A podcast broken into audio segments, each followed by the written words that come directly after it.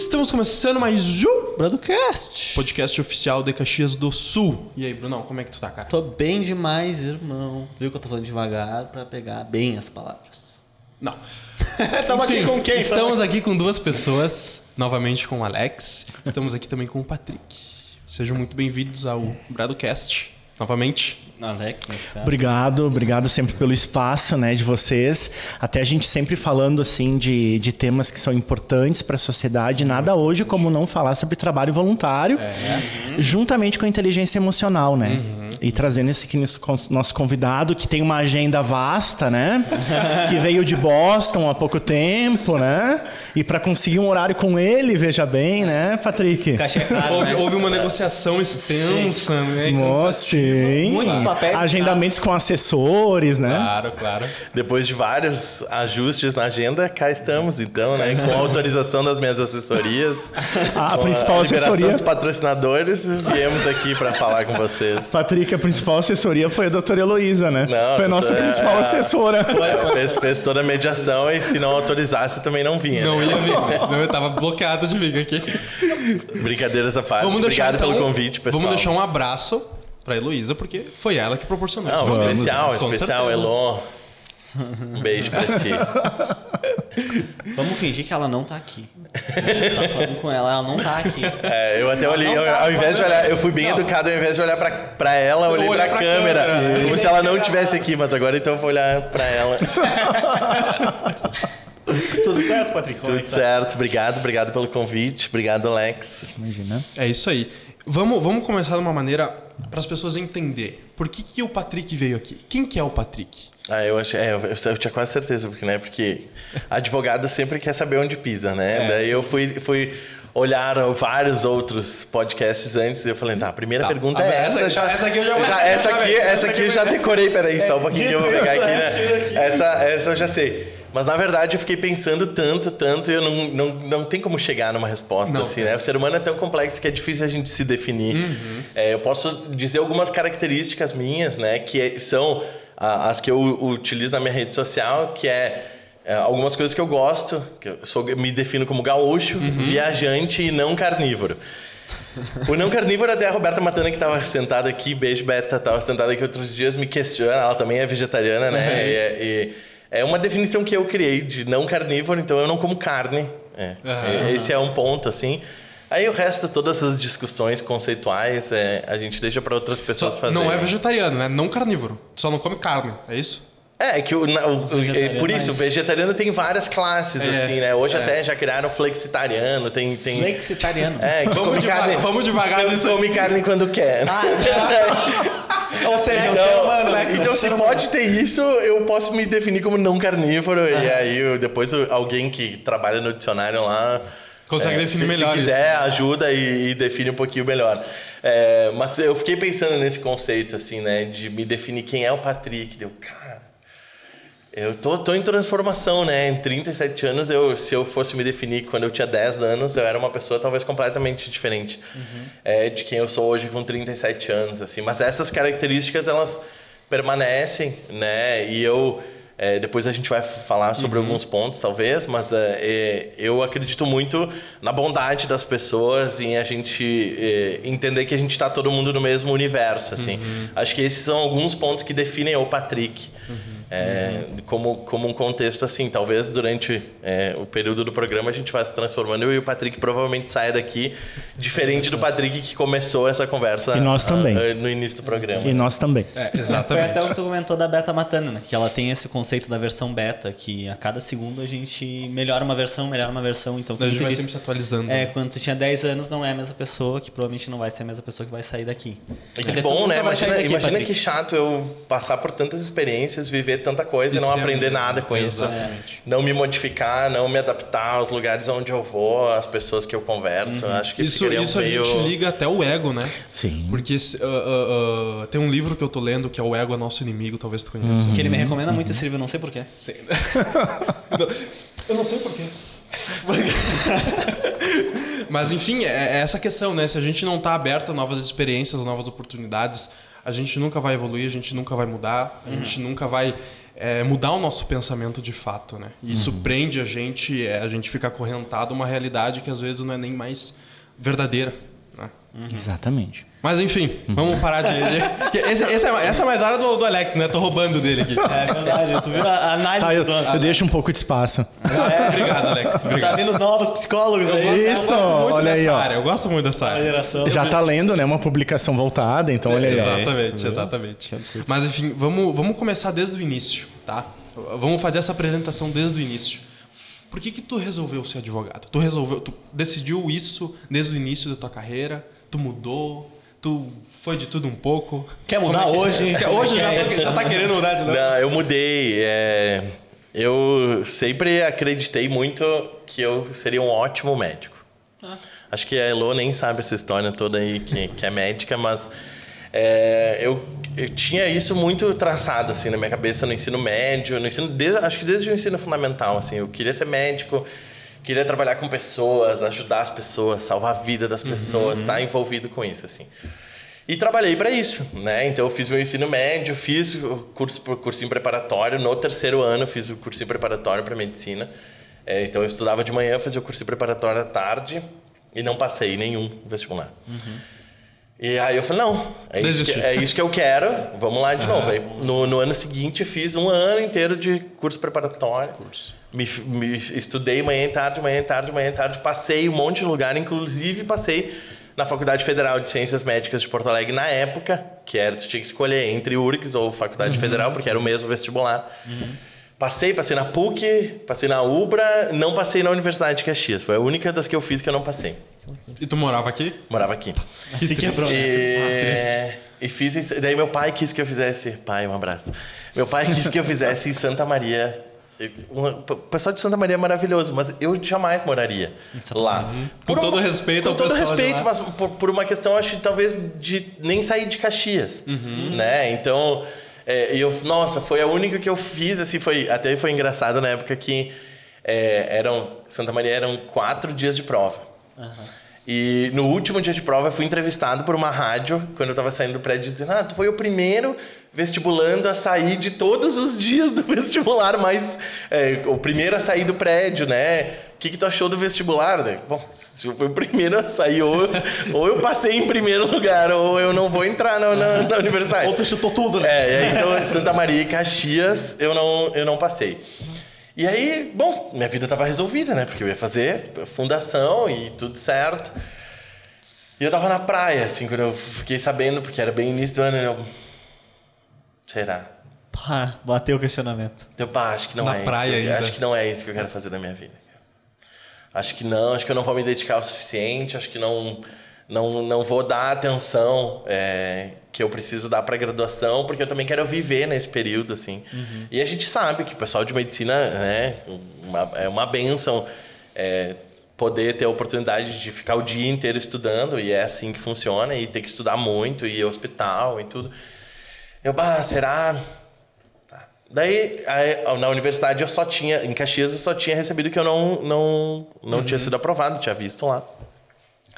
Passaram-se alguns dias e a minha irmã me ligou e falou assim: Ah, tu recebeu uma carta.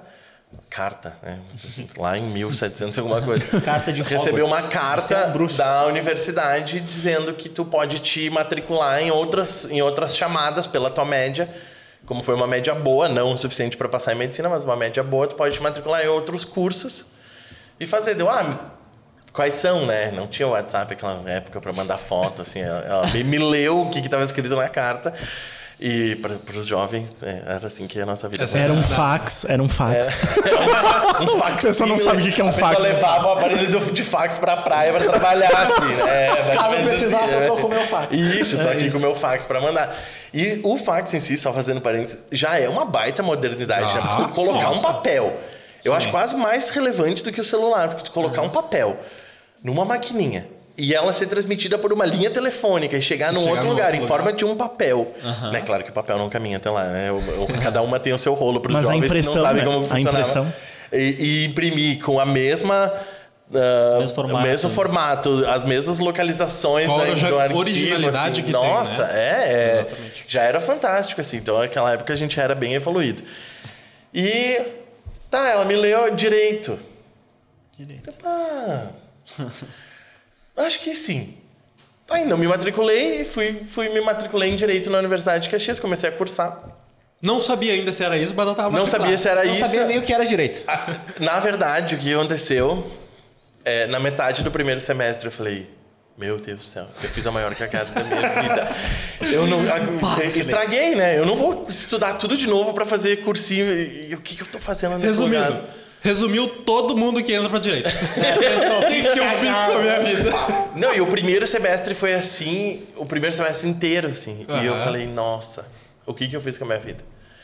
E eu era, eu, eu me formei com 16 anos, né? Não sou tão prodígio quanto a a Beta Da Matana escola? na, nas, tu se nas- formou com 16 anos na escola? Na, no, no 16 anos Ensino na escola. médio. É, é razoável. Achei que era na faculdade, 15, é, cara, me eu formei, eu me formei com 15. Aí dizer, não, não.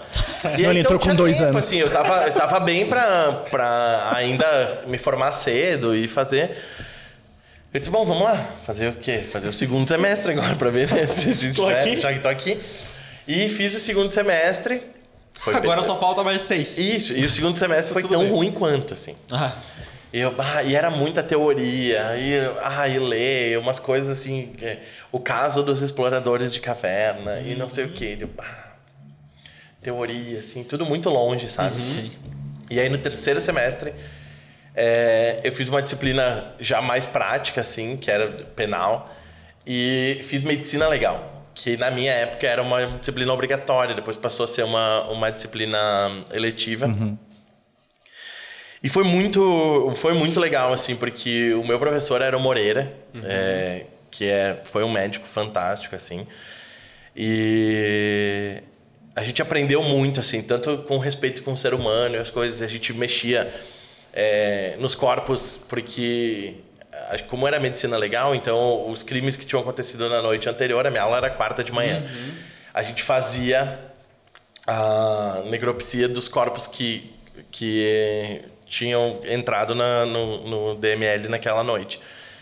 E eu achei tudo muito legal, assim, né? Muito, muito, muito prestativo de, de conhecimento e tudo. Não tive nojo, não tive nada, mas naquele dia, assim, na primeira aula prática de medicina legal, eu falei, bom, resolvi um problema, que é, eu não quero fazer medicina. Então, esse aí eu, esse aí eu limpei, eu falei, não, tá, então eu não- já não tenho a frustração de que eu queria fazer medicina e que era isso que ia trazer minha felicidade Eu para tinha minha iniciado vida. a minha assim. carreira como, obviamente, como medicina, né? Comecei a cursar direito, na metade do curso eu decidi que eu não quero medicina. Essa foi a história da Isso, e foi- mas foi bom porque eu validei isso na prática, assim. Sim, sim. Né, Então eu não fui um advogado frustrado, é, e não sou, graças a Deus, advogado frustrado, é, por ter desistido de fazer medicina. É, eu, eu consegui resolver isso durante a graduação. E também durante a graduação de, de Direito, pelos professores que eu tive, eu peguei muito gosto pelo direito. assim, Porque eu entendi que talvez a função social que eu buscasse na medicina, eu também podia exercer ela no direito de uma forma diferente, claro. A gente está falando é, no- Mas na medicina a gente fala né? de vida e no direito a gente fala de liberdade, garantias de direito, mas a gente também fala de como tocar a vida, né? A medicina também ela vem para dar uma vida melhor para as pessoas e o direito também dentro da temática da resolução de problemas, de tudo, o direito ele tá ali para auxiliar as pessoas a resolverem problemas que sozinhas elas não conseguem resolver. E tu nunca deixou de cuidar, né? Porque a tua primeira fala foi que tu queria medicina para tentar cuidar, né? E como advogado também tu cuida. É, Tu nunca deixou de cuidar. Tem que cuidar, falar na frente dos psicólogos, essas Que eles coisas. Eles já, ó, já, Sabe que não- já vão pincelando, faz mais sentido, Alex. Por 5 segundos tu falou o seguinte, ele anotou, tá ligado? Tu falou isso aqui, olha só como hoje começa, né? É não- bom que ele já tá validando pra eu ter mais certeza ainda, né? E aí eu fui. é, eu... Depois de 12 anos de carreira como advogado, agora tem uma validação médica que eu escolhi o caminho certo. Ainda tava na dúvida. Ótimo, não. E, e aí eu, ah, dentro do curso de direito mesmo, eu já eu validei que eu não queria medicina e também validei que eu queria direito, né? E consegui entender a função social é, que eu acabei levando é, no, no meu histórico de vida para fora da profissão também, porque é, às vezes dentro da profissão a gente tem a limitação da nossa área de atuação, assim. E aí, como cidadão, a gente também tem que trabalhar a sociedade em paralelo a isso, né? Então a gente não vive só é, da nossa profissão, né? Aquela frase, a gente não tem que viver para trabalhar e nem trabalhar só para viver do trabalho, né? Então é, é, eu tentei criar esse esse mix, mas a, a complexidade se encerrou, de, desse tema se encerrou durante a graduação, onde eu consegui já trabalhar Com esse certeza, tema né? e me, me libertar das, das minhas escolhas como escolhas não, não erradas. Psicologicamente pode ser que eu tenha inventado tudo isso na minha cabeça para validar os meus atos de, de decisão, mas hoje eu estou muito tranquilo em relação a não ter feito medicina. É, tenho vários amigos e amigas que são, eu acho super legal. é, é, gosto muito, assim, é, é, tenho interesse, não tenho nojo nenhum de ver filmes, documentários e, e imagens sobre, mas tenho curiosidade de conhecer os, os nomes das coisas, assim, e, e um pouco do funcionamento. Mas da- tenho certeza que não é isso que eu quero, queria e nem, e nem quero para minha vida profissional. Mas a medicina foi uma maneira, né? Um caminho para achar o direito. Entendeu? Exatamente. Exatamente. Eu vou, eu vou destacar aqui a delicadeza que o Patrick teve para contar sobre a questão de psicológica com o psicólogo do lado, né? Que eu achei sensacional isso. É, Eu, assim, eu meu senti uma tensão aqui, ó. Ai, ai. Não, é que a gente. Eu, eu, eu, se eu pudesse hoje. é, se eu pudesse, não, que eu até poderia, mas se eu quisesse fazer uma, uma nova graduação, eu faria psicologia. Psicologia, né? Porque eu acho que é, direito, psicologia e administração são bases que seria ótimo para que qualquer pessoa pudesse viver bem em sociedade. Sabe o que, que é engraçado disso? Psicologia tu consegue ligar com qualquer área. Acabou de ligar com a área de direito. Eu ligo muito com a área financeira. Sim, sim. Sabe?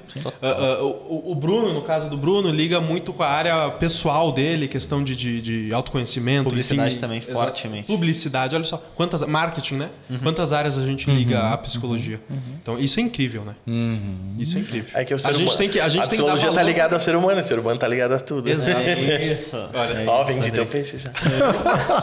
Ou seja, assim o Alex tá ligado quando começa. Mas tu falou que tu fez o cursinho no terceiro e depois, um ano depois, querendo medicina. Esse era o teu objetivo. E em poucos dias tu decidiu que não queria medicina e queria direito.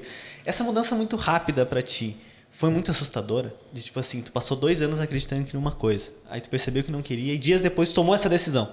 Foi muito assustador no momento que tu pensou Cuidado, que tu direito. vai responder. Foi, foi, é o psicólogo aqui. Foi porque eu não tive essa validação imediata, né? Se eu tivesse chego na primeira aula de direito é, com uma palestra magnífica, é, que me, me mostrando todas as possibilidades e, dire- e dizendo o direito é maravilhoso, é, vai acontecer isso, isso e isso, mas não, não aconteceu. Então o, o, o medo ele, ele permaneceu até aquela aula da medicina legal, onde eu validei que a minha escolha tinha sido a, a escolha correta, que eu não queria mais fazer aquilo. Porque até então eu ainda ficava, bah, o que, que eu fiz na minha vida? Né? Foi isso que eu queria? Era isso que eu queria? Não era isso que eu queria. Era isso que eu... Então era, era sazonal, assim. Eu, eu, às vezes, claro, eram várias disciplinas. Algumas eu gostava, outras não. Né? Como tudo na vida, a gente não, não gosta de tudo. Mas é, demorou um pouco, assim. Então, no início foi bem assustador, porque quando eu abri mão, e eu tinha consciência disso, quando eu abri mão de não me matricular aonde eu tinha passado, é, eu, eu tava abrindo mão de forma definitiva. É, eu não tinha opção de um semestre, no semestre seguinte, eu voltar lá e dizer, gente, bah, olha só, Mudei de ideia. Mudei de ideia e eu queria voltar. Então, quando eu decidi, eu, eu já tinha a maturidade na época para dizer, não, é uma decisão que ela é definitiva. Se eu quiser, eu vou ter que passar por todo esse processo novamente, né? Vou ter que parar, estudar, me dedicar e vai ser outro- pode ser que seja outra banca, outra prova e eu não passe. Né? Não, não foi porque eu, eu, passei naquela banca, naquela prova, naquele momento que, que eu fosse passar no, no semestre seguinte no mesmo vestibular. Né? Então é, te- tem, tem todas as questões. Na época eu já tinha isso. O que eu não tinha era a certeza de que eu não queria fazer medicina e de que eu queria fazer direito. Ou seja, eu não tinha certeza de nada. De nada. De nada. Tava fazendo só pra tirar uma nota boa e usar. É um medo que, que as pessoas desenvolvem muito, ainda mais no século de Sim, hoje. sim. É a questão da decisão assertiva, né? Eu acho que o Alex pode comentar muito melhor. Ou de acertar de primeira. De primeiro. Às vezes eu recebo os pacientes que estão passando um processo agora de orientação vocacional, né? Que muitas vezes a gente faz isso no consultório, ou até com grandes dúvidas de que recebem já dos pais. Talvez o tem que ser assertivo, tu tem que acertar de primeira, não pode haver uma, uma nova possibilidade de escolha, e a escolha é livre. A gente nunca sabe o caminho. Eu mesmo já passei por duas faculdades antes da psicologia, né? Então a gente também tem que entender que a- a- não precisa acertar de primeiro, né, Patrick? E isso também tem a ver um pouco, depois a gente vai transcorrer no voluntariado, do que a gente vai falar sobre voluntariado. Que as pessoas também se preocupam muito em acertar, em fazer Uhum. tudo da melhor maneira possível. E vem cá, a perfeição existe? Exatamente. É, e, eu- eu- além disso, eu- que é uma, uma visão que eu sempre tento trabalhar comigo, assim, e, e reforçar, é do certo e do errado, né? A decisão tem que ser certa. O, o que é uma decisão certa? Certa para quem? De que ponto de vista? Em que momento? É, e não tem como descobrir. Po- pode- talvez a eu, eu me manter na medicina naquela época, se eu tivesse me, me mantido inscrito, é, eu também estaria aqui conversando com você sobre medicina. Sobre medicina. Entende? Então não, não tem como dizer se, se, se foi certo ou não. Uhum. Foi bom. Pra mim foi A decisão que eu tomei foi boa. Ela me levou a caminhos que hoje arrepende, né? Uhum. eu sou plenamente satisfeito. Mas também poderia ter acontecido do- do- eu ter seguido em medicina e estar tão bem sucedido pessoal, profissionalmente como eu estou hoje, ainda bem, Uhum. é, em outra área. Né? Porque d- depende de como a gente leva também e como a gente responde às escolhas que a gente faz. Mas a gente é muito cheio de buscar certeza. A gente tem que buscar certeza de tudo. E acho que a vida não, não passa muito por ali. Até porque existem a imprevisibilidade, existe talvez o fato que amanhã vai ser diferente e a gente tem que se adaptar a isso, que é essa questão da resiliência. Sim. Talvez a, a medicina não te encontrou mais porque houve a situação do direito, a tua escolha pelo direito. E isso não é uma certeza, e sim é uma, uma questão tua, talvez até mais colocada naquele momento nessa área de conhecimento.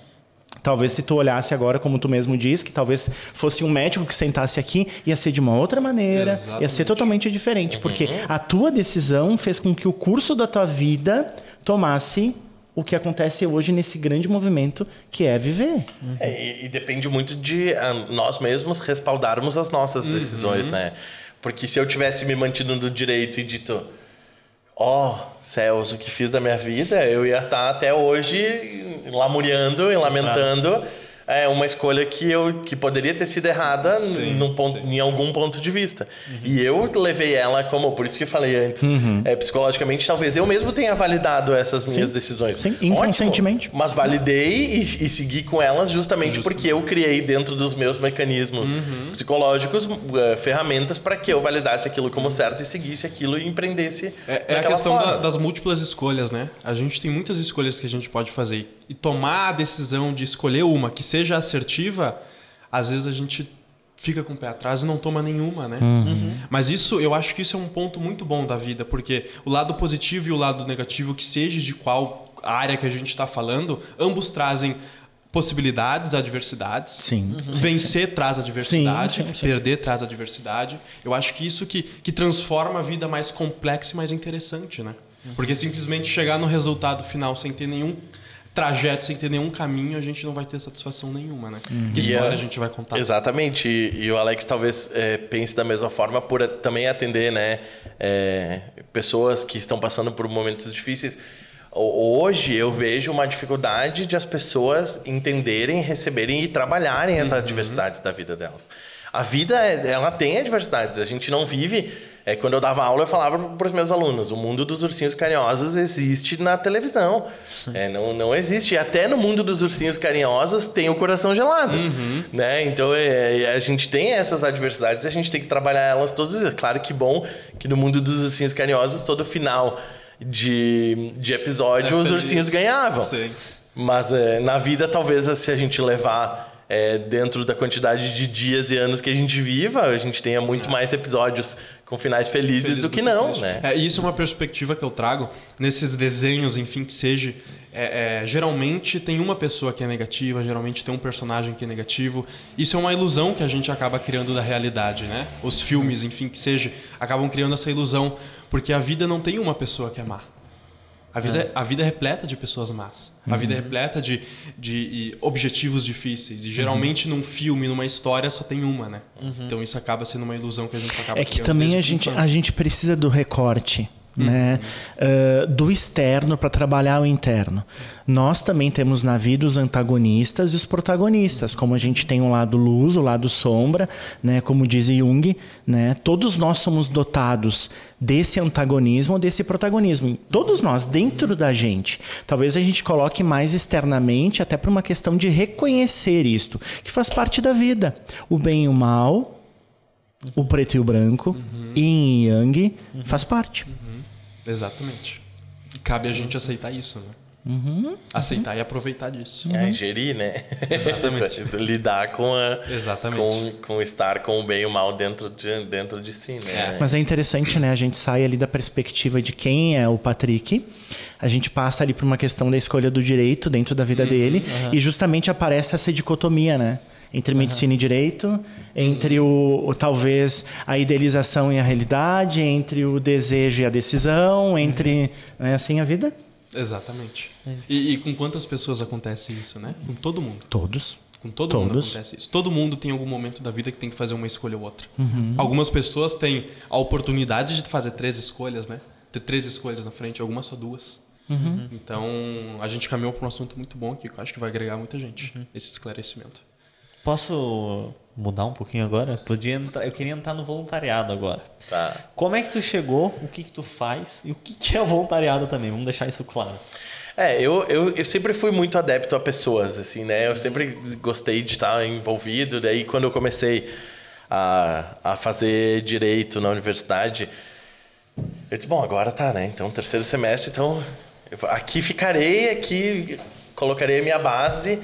Aí comecei a participar é, do diretório acadêmico, justamente para. É, eu sempre acreditei nessas, nessas, ferramentas de construir o senso de coletividade. Uhum. Aí participei do DA, depois participei do DCE. A gente fez é, várias iniciativas legais na, na universidade, na nossa época lá. É, foi, foi muito legal para. Uh, a gente trabalhar essa, essas questões assim, né, de, de, as pessoas se envolverem. Na época ainda existia muito a cultura que a gente vê em alguns lugares é, daquele uh, trote uhum. que não era um trote legal, né, de humilhação, degradação. Uhum. E eu me lembro que a primeira vez que a gente fez um trote diferente, assim, a gente a gente pensou, tá, o que a gente vai fazer, né? E Uh, as pessoas fumavam muito, hoje ainda bem não fumam mais, mas na época as ah, pessoas ah, depende, ainda. Fum... É, não, mas muito, fumava-se é muito mais. Muito bonito, né? Não esses, não esses pendrive que os adolescentes fumam aí, que eu sou velho já, mas uh, fumava-se muito cigarro, assim, sim, né? E, e, o bloco do direito era repleto de, de cigarro ao redor, assim, e a gente fez, o, o nosso trote foi. A gente deu pares de luvas e saco de lixo e, e os calouros tiveram que recolher as bitucas de cigarro, as bitucas de cigarro ao redor. Trote solidário. É, trote solidário. É onde eu ia chegar a isso, assim. E aí a gente começou a trazer, é, é, vivenciar e trazer esse senso de coletividade, né? Porque era um bloco que muitas pessoas frequentavam, mudou-se muito aquilo, uhum. todo mundo olhou e falou: "Nossa, que legal, quem sabe a gente fuma e bota no lixo agora". Né? É uma possibilidade. Não sei em que momento que elas se perderam nisso, mas é, se, se, se, começou a pensar, não, ah, então agora eu vou botar no lixo. E aí tu vai, vai criando esse senso, assim. E quando eu aflorei muito isso, aí eu me formei é, na universidade em 2000 e... Meu Deus. Em, Meu Deus. em 2008, eu me formei em Direito. E aí logo comecei a, a advogar e aí eu entrei na SIC Jovem. Uhum.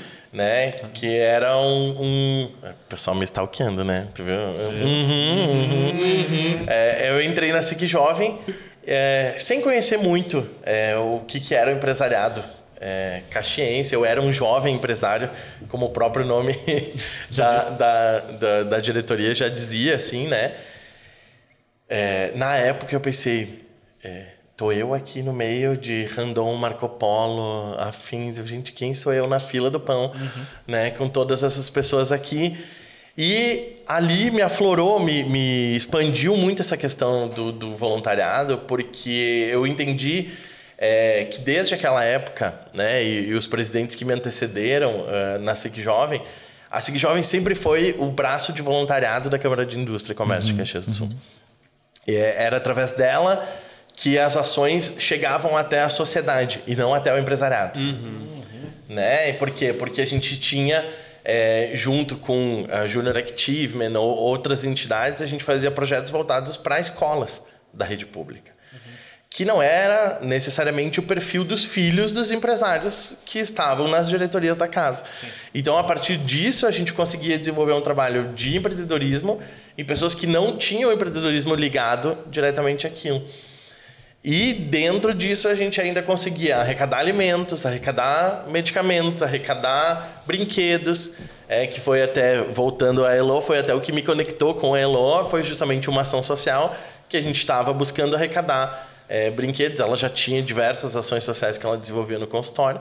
É, e eu estava na outra ponta que era conhecer já, porque daí já era mais recente, conhecer uh, um lado de Caxias que infelizmente poucas pessoas conhecem, que é é, a periferia onde se tem essas pessoas que a gente acha que se encontram em outro estado, em outro país, e elas estão aqui, da nossa cidade, que tem meio milhão de habitantes, e, e tem gente que passa fome dentro da nossa cidade. A gente uhum. não precisa transpor as barreiras da Serra Gaúcha para ver isso acontecer. Uhum. E às vezes a gente não tinha essa visão. E aí, com, aos poucos, gente, eu fui me conectando com essas pessoas que vivem no mesmo mundo que a gente, que, vi, que frequentam os mesmos lugares que a gente, que muitas vezes não, não são vistas, não, não, não é colocado luz, não é debatido sobre isso e levado. E alguém tem que fazer. E quem tem que fazer são as pessoas que têm. Sim. Né? São, são as pessoas que têm como é, fazer uma campanha para arrecadar leite que custa 50 reais. Eu preciso de pessoas que estejam é, dispostas e tenham a possibilidade de doar um leite que custa 50 reais, né? E aí, então aí que come... na SIC Jovem que aflorou muito, assim. Porque daí eu entendi qual era o papel do voluntariado, qual, qual era a importância de ter essa rede uhum. e de a gente não, não se manter distante. A gente aproximar esses grupos de pessoas. Uhum. Porque aí é, o voluntariado é assim. Eu não, não, eu, o voluntariado não é eu comprar uma caixa de chocolate e mandar entregar na entidade para entregar no Natal. Isso não é voluntariado. Voluntariado é eu pegar o chocolate, ir até lá, conversar com as crianças, entender, conversar com os pais e dizer: vocês estão trabalhando, o filho está na escola, o que está acontecendo? Uhum. Né? Ah, não, eu não estou trabalhando porque aconteceu isso e isso. Tá, e dentro do nosso convívio, como que a gente consegue resolver isso? Né? Como que o empresário consegue resolver? Tem vaga na empresa, a pessoa está disposta a trabalhar, mas ela chega lá, ela vai chegar na ponta da empresa e, e, ninguém talvez vá ouvir ela naquele momento. Tá, mas se eu conheço o dono da empresa, que é diretor comigo dentro da entidade, se eu conheço o presidente da, da entidade que é de recursos humanos de, de Caxias, da Serra Gaúcha, uhum. como que a gente pode construir essas pontes para que essas pessoas se tornem invisíveis dentro desses lugares. Uhum. Né? E aí vem, aí claro, é, o que a gente quer é que todo mundo tenha a oportunidade, faça as mesmas coisas que a gente faz, viva as mesmas coisas que a gente vive e consiga desenvolver por conta, após essas ações, desenvolver por conta iniciativas dentro das suas comunidades uhum. que elas consigam se auto, é, dentro de Caxias do Sul, ou dentro de qualquer cidade, se auto, se auto colaborativa em relação ao universo onde elas né? vivem, exatamente. criar uma corrente.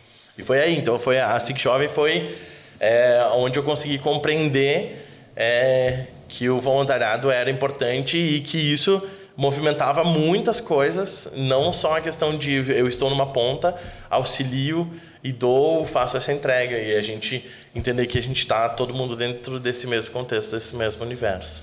Essa tua fala ela é bem importante, né? Porque o pessoal também tem um certo conceito do que realmente é o voluntariado. Muitas pessoas não sabem. Até porque se a gente for olhar aí os últimos acontecimentos no mundo, no Brasil, Rio Grande do Sul, é Brumadinho, pandemia, deslizamento de terra em Petrópolis, uhum. aquele, aquele, aquele furacão que passou por, o, por um, Santa Catarina? Não, não, que passou por Criúva. Vila Oliva, ah, é lembra? É Destelhamento, né? Uh, não é só aí que existe o voluntariado. Porque o voluntariado ele está ligado a uma responsabilidade social. Ele não está numa condição de comprar um saco de arroz e entregar numa instituição, somente fazer a entrega. Uhum. Ele passa por uma ação uma ação voluntária que passa pelo tipo de pessoa, por aquilo que a pessoa deseja fazer e por aquilo que ela está predisposta a se doar com aquilo. Uhum. Então, muita gente acha bonito o ato de comprar uh, 15 caixas de bombons e somente entregar na instituição. Uhum. Isso não é um voluntariado. Tem a ver com. É, na verdade, o voluntariado tem a ver com a possibilidade de contribuir melhorias na vida da comunidade, para lidar com os problemas que existem ali, as críticas, como tu enfrenta aquilo, as barreiras, tudo que tem ali nas dificuldades, como as pessoas aprendem ou como elas vivem, transformando essa indignação na ação. Muitas pessoas que vão ao voluntariado vão trabalhar com isso, inclusive para questões de estima da, da própria pessoa. A gente sabe um e a gente sabe que hoje o maior medicamento para depressão não é um medicamento fornecido pela indústria farmacêutica. Pode ser inclusive um voluntariado. Uhum. Ter valor para o outro, entende? Ter preocupação com alguém que necessite. E o Patrick falou uma coisa muito interessante. Não precisamos ver a pobreza indo a Porto Alegre ou viajando para Salvador. A pobreza está em Caxias. Só que ela fica à margem. Entende? Totalmente à margem. É, e, e a, acaba que, infelizmente, são poucas e sempre as mesmas. A gente falava isso na SIC. Que são sempre as mesmas pessoas que estão envolvidas. Né? E, e, e, também a gente tem que fazer a meia-culpa de quem trabalha com voluntariado, de que abrir um pouco essas entidades para que outras pessoas participem e a gente possa, possa fazer. Porque é, depois que eu comecei a fazer voluntariado, a, a me envolver diretamente, é, são poucas as pessoas é, que chegam para mim e falam assim: não, eu já faço. A maioria das pessoas vem e falam assim: ah, eu sempre quis, mas eu não sei por onde começar. Claro, às vezes é também uma desculpa de né, não, não ter feito até hoje. Mas a gente tem essa dificuldade, às vezes, de, tá, eu quero, quero fazer voluntariado, né? Onde eu vou? O que, que eu faço? Né? Que entidades eu procuro? É, como eu começo, né? Vou, porque também não dá para chegar batendo uma, uma entidade de criança, adolescente e dizer vim aqui fazer uma contação de história. Uhum, né? Também uhum. precisa entender quem tu é, claro, o contexto. Claro. Existe toda uma, uma questão de que a gente está trabalhando com pessoas em vulnerabilidade, né? Sejam crianças, adolescentes ou idosos. É, em alguns casos a gente trabalha com pessoas legalmente protegidas, então é, são grupos em vulnerabilidade, né? Então a gente, a gente tem que ter alguns controles de isso, acesso isso. E, e de envolvimento que eu também isso tudo eu fui aprendendo dentro do voluntariado de a gente entender que a gente precisa é, ter autorizações e, e ter legitimidade né? Eu gosto muito dessa palavra porque a gente tem que ter legitimidade para poder entrar em determinada comunidade, conversar com as pessoas, entender e, e quanto mais tu vai fazendo, mais legitimidade tu tem porque eles reconhecem é, que tu faz, porque infelizmente muita gente vai até esses lugares, fala, promete, não, eu não estou falando só de político, uhum. fala, promete e não faz. A gente já teve que, que se virar em diversas ações que as pessoas prometeram é, que iam entregar doações, não entregaram e dois dias antes, a Elo sabe muito bem disso, a gente teve que correr atrás de, de nós, o grupo de voluntários, desembolsar dinheiro e comprar, porque a gente não ia chegar lá e dizer que para as crianças que não tinha. Mas as pessoas prometeram isso. Então, essas pessoas vão perdendo a legitimidade no caminho, né? E manter essa constância de prometer que vai fazer, envolver as pessoas, fazer e entregar, é o que te dá a legitimidade para continuar atuando. Uhum. Isso é muito louco, né? Porque o prometer, tu prometer algo, tu exalta o prometer e dar, sendo que o prometer já devia estar tá ligado com o dar entregar uhum. e fazer aquilo Mas que isso é né? tudo, cara. É, é, é, profissionalmente, assim, eu, eu quem, quem me quem me segue nas redes sociais sabe que volta e meia eu vivo postando uma piadinha de coach, porque, é, cara, é assim, é, falar é uma coisa e fazer é, é outra. Total. É, e isso vale profissionalmente, né? Isso que eu falei do voluntariado, é, vale pra vida, vale pro relacionamento. Uhum. Como, como no teu namoro tu promete uma coisa e não entrega aquilo que tu prometeu. Uhum. Não vai funcionar. Não vai. Não vai funcionar, né? É, é, eu, levando pra minha área do direito, às vezes eu brinco que é que a gente não contratou bem. Uhum. Né? Porque é, tu, tudo é um contrato, né? Se eu vou na, eu vou na, na banquinha ali do, do jornal, é, compro uma bala então eu tô, é, um, é um contrato, é um uhum, contrato uhum. verbal de entrega imediata. Eu Sim. entreguei o dinheiro, ele me entregou o produto, consumi o produto, acabou a relação. Acabou. Mas é um contrato. E se eu não especifico que bala eu quero, que tamanho, ele não me diz quanto custa, não vai dar certo. Vai. Nessa relação simples. Mas isso, Bruno, é a responsabilidade social que a gente falou antes. Uhum. Por que, que o trabalho voluntário ele está para a inteligência emocional? E a inteligência não é a capacidade de saber uma soma 2 mais 2. Uhum. É tu estar bem resolvido nas tuas questões emocionais. Uh, Saint-Exupéry, no Pequeno Príncipe, ele fala, né? Ele tem uma fala que ele coloca assim, que a honestidade ela é comprometedora, como a confiança é. Porque o trabalho voluntário é uma questão de tu te entregar para aquilo. Como o Patrick falou, né, existe, não dá para a gente também chegar em qualquer instituição e se colocar, tu vai se colocar a dispor e ver se a instituição realmente precisa disto e ela está realmente capacitada por um filtro para poder te conhecer, saber uhum. tuas competências, o que, que tu pode colaborar para aquele trabalho. Porque, porque é muito perigoso. Uhum. Até existe muito lobo em pele de ovelha, né? Sim. Tem que ter muito cuidado. Trabalho voluntário também aproxima certos graus de perversões. Uhum. E aquilo tá? que tu falou. Pode continuar, pode continuar. Não, pode colocar. Tá, é aquilo que tu falou no começo também da, da, da perfeição, né? As pessoas Sim. pensam assim, eu vou prometer ajudar eles. Mas eu não vou prometer só ajudar e levar um produto. Eu quero ir lá e fazer e elas acabam se comprometendo com isso. Mas essa questão que ele traz, ela é realista. Uhum. É do cotidiano pessoas que prometem, que dizem, que, uhum. né? Mas a ação é completamente diferente. diferente. Então isso não entra em responsabilidade social, entra em irresponsabilidade social. Irresponsabilidade. Inteligente emocionalmente? Não. Porque tu tem as tuas questões, tu tem os teus afetos, as desordens que levam as pessoas talvez a usarem justamente esse tipo de comportamento na prática no voluntariado. Uhum. E só lembrando para a gente linkar aqui, quando eu falei de Brumadinho, todo, uhum. nós não precisamos esperar catástrofes para ajudar.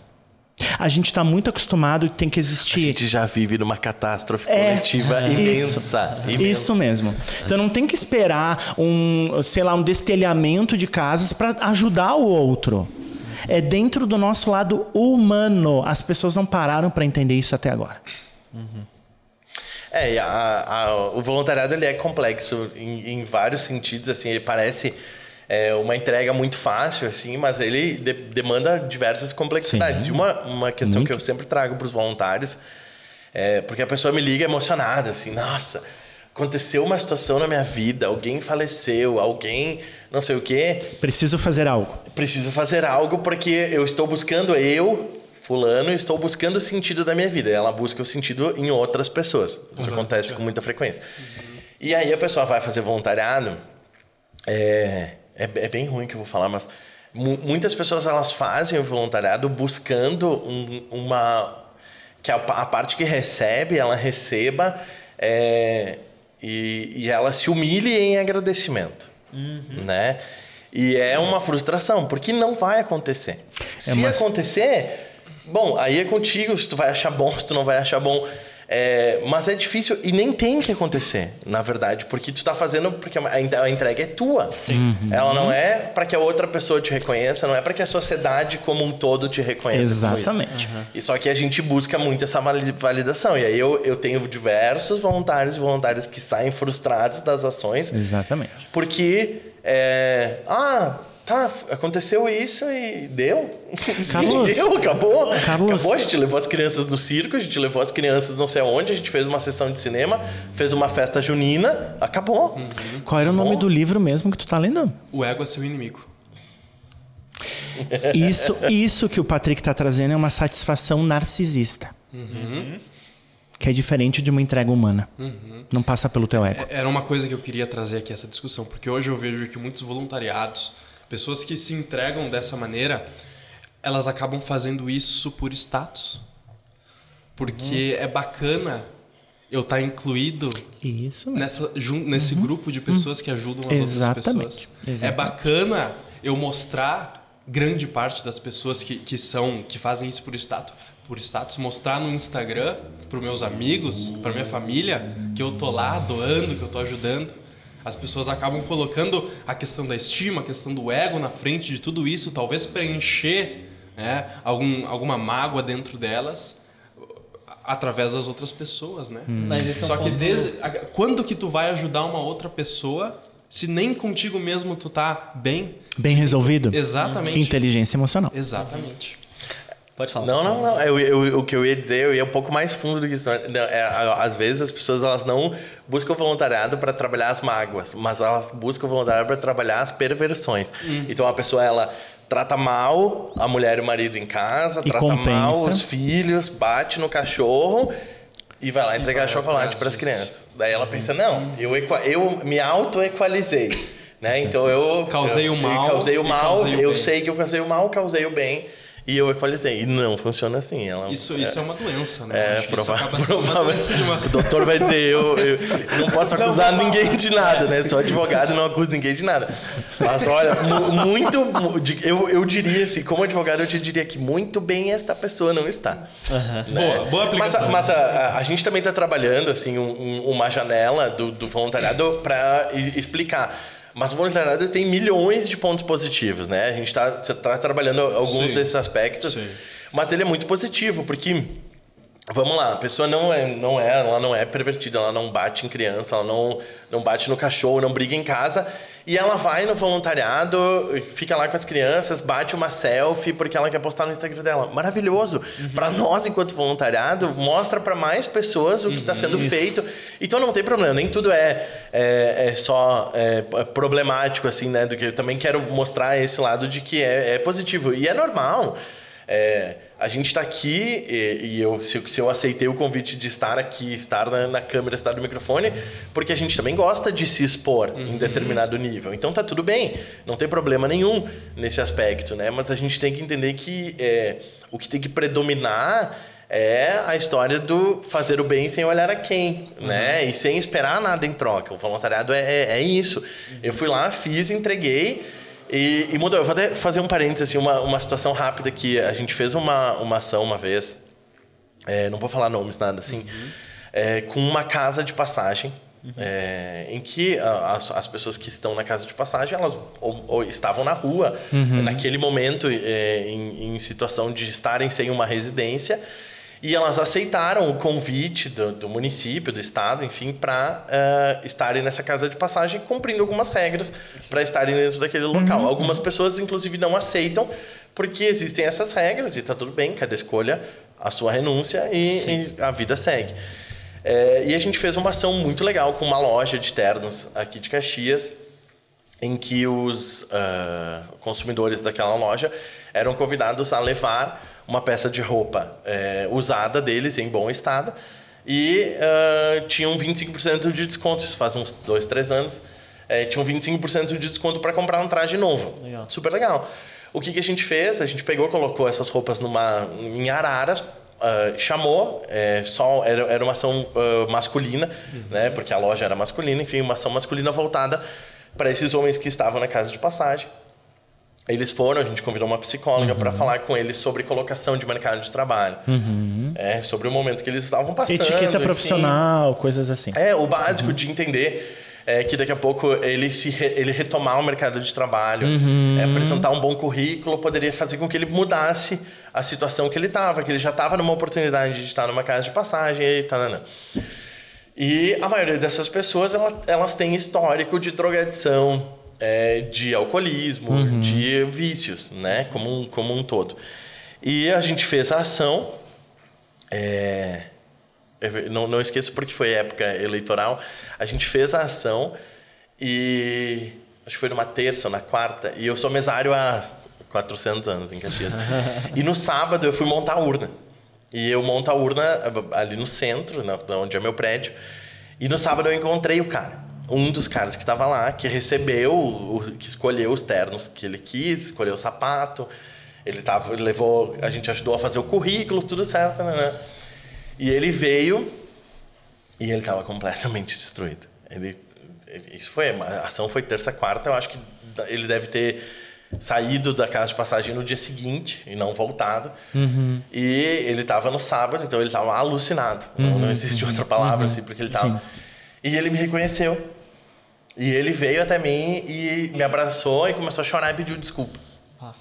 Eu falei, cara, eu, quem sou eu para dizer eh, qualquer coisa da tua vida? Eu entrei na tua vida terça-feira, por duas horas. Eu falei, eu não consigo te dizer se o que tu tá fazendo é certo, é errado. É, eu- tu não desdenhou o que a gente fez por ti, enfim. Existem coisas muito mais fortes do que a minha ação em uma hora que vai. Eu não posso. Onde eu quero chegar, lembrando isso, é que nós não somos a, a fada do dente, assim. A gente não vai tocar a pessoa e ela vai.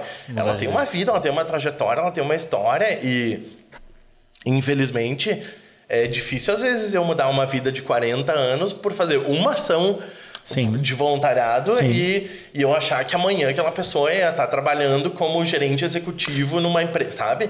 E dentro de uma estrutura é um- psicológica, É um né? degrau, Uhum, exatamente. Então ele tem que ter esse suporte, assim. Eu poderia ter ficado muito chateado, porque ah, a gente demorou um mês para montar a ação, mas aí, aí, não, aí não é voluntariado, entende? Se eu, Sim. se eu chegasse pro cara e dissesse, cara, o que que tu fez? É, eu, eu te dei uma chance. Que- Quem sou eu para dar uma chance para ele? Né? Sim.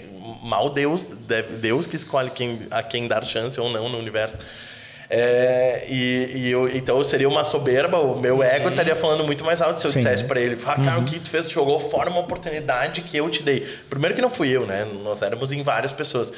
E outra que era uma janela da vida dele que é, pode. Cabe pode- a ele agarrar Claro, não, né? paralelo a isso, a gente fez isso, eram nove, nove pessoas. Um deles, eu voltei ah, um ano depois, eu acho, na casa de passagem. E perguntei dele, porque a gente fez uma ação do Banco do Brasil. Chegou, ó, falando marcas, Banco do Brasil, se quiser. tudo bem, tudo bem. Os guris. Meu pai trabalha lá, então tudo bem. É. A gente fez uma ação bem legal com a Fundação Banco do Brasil na pandemia.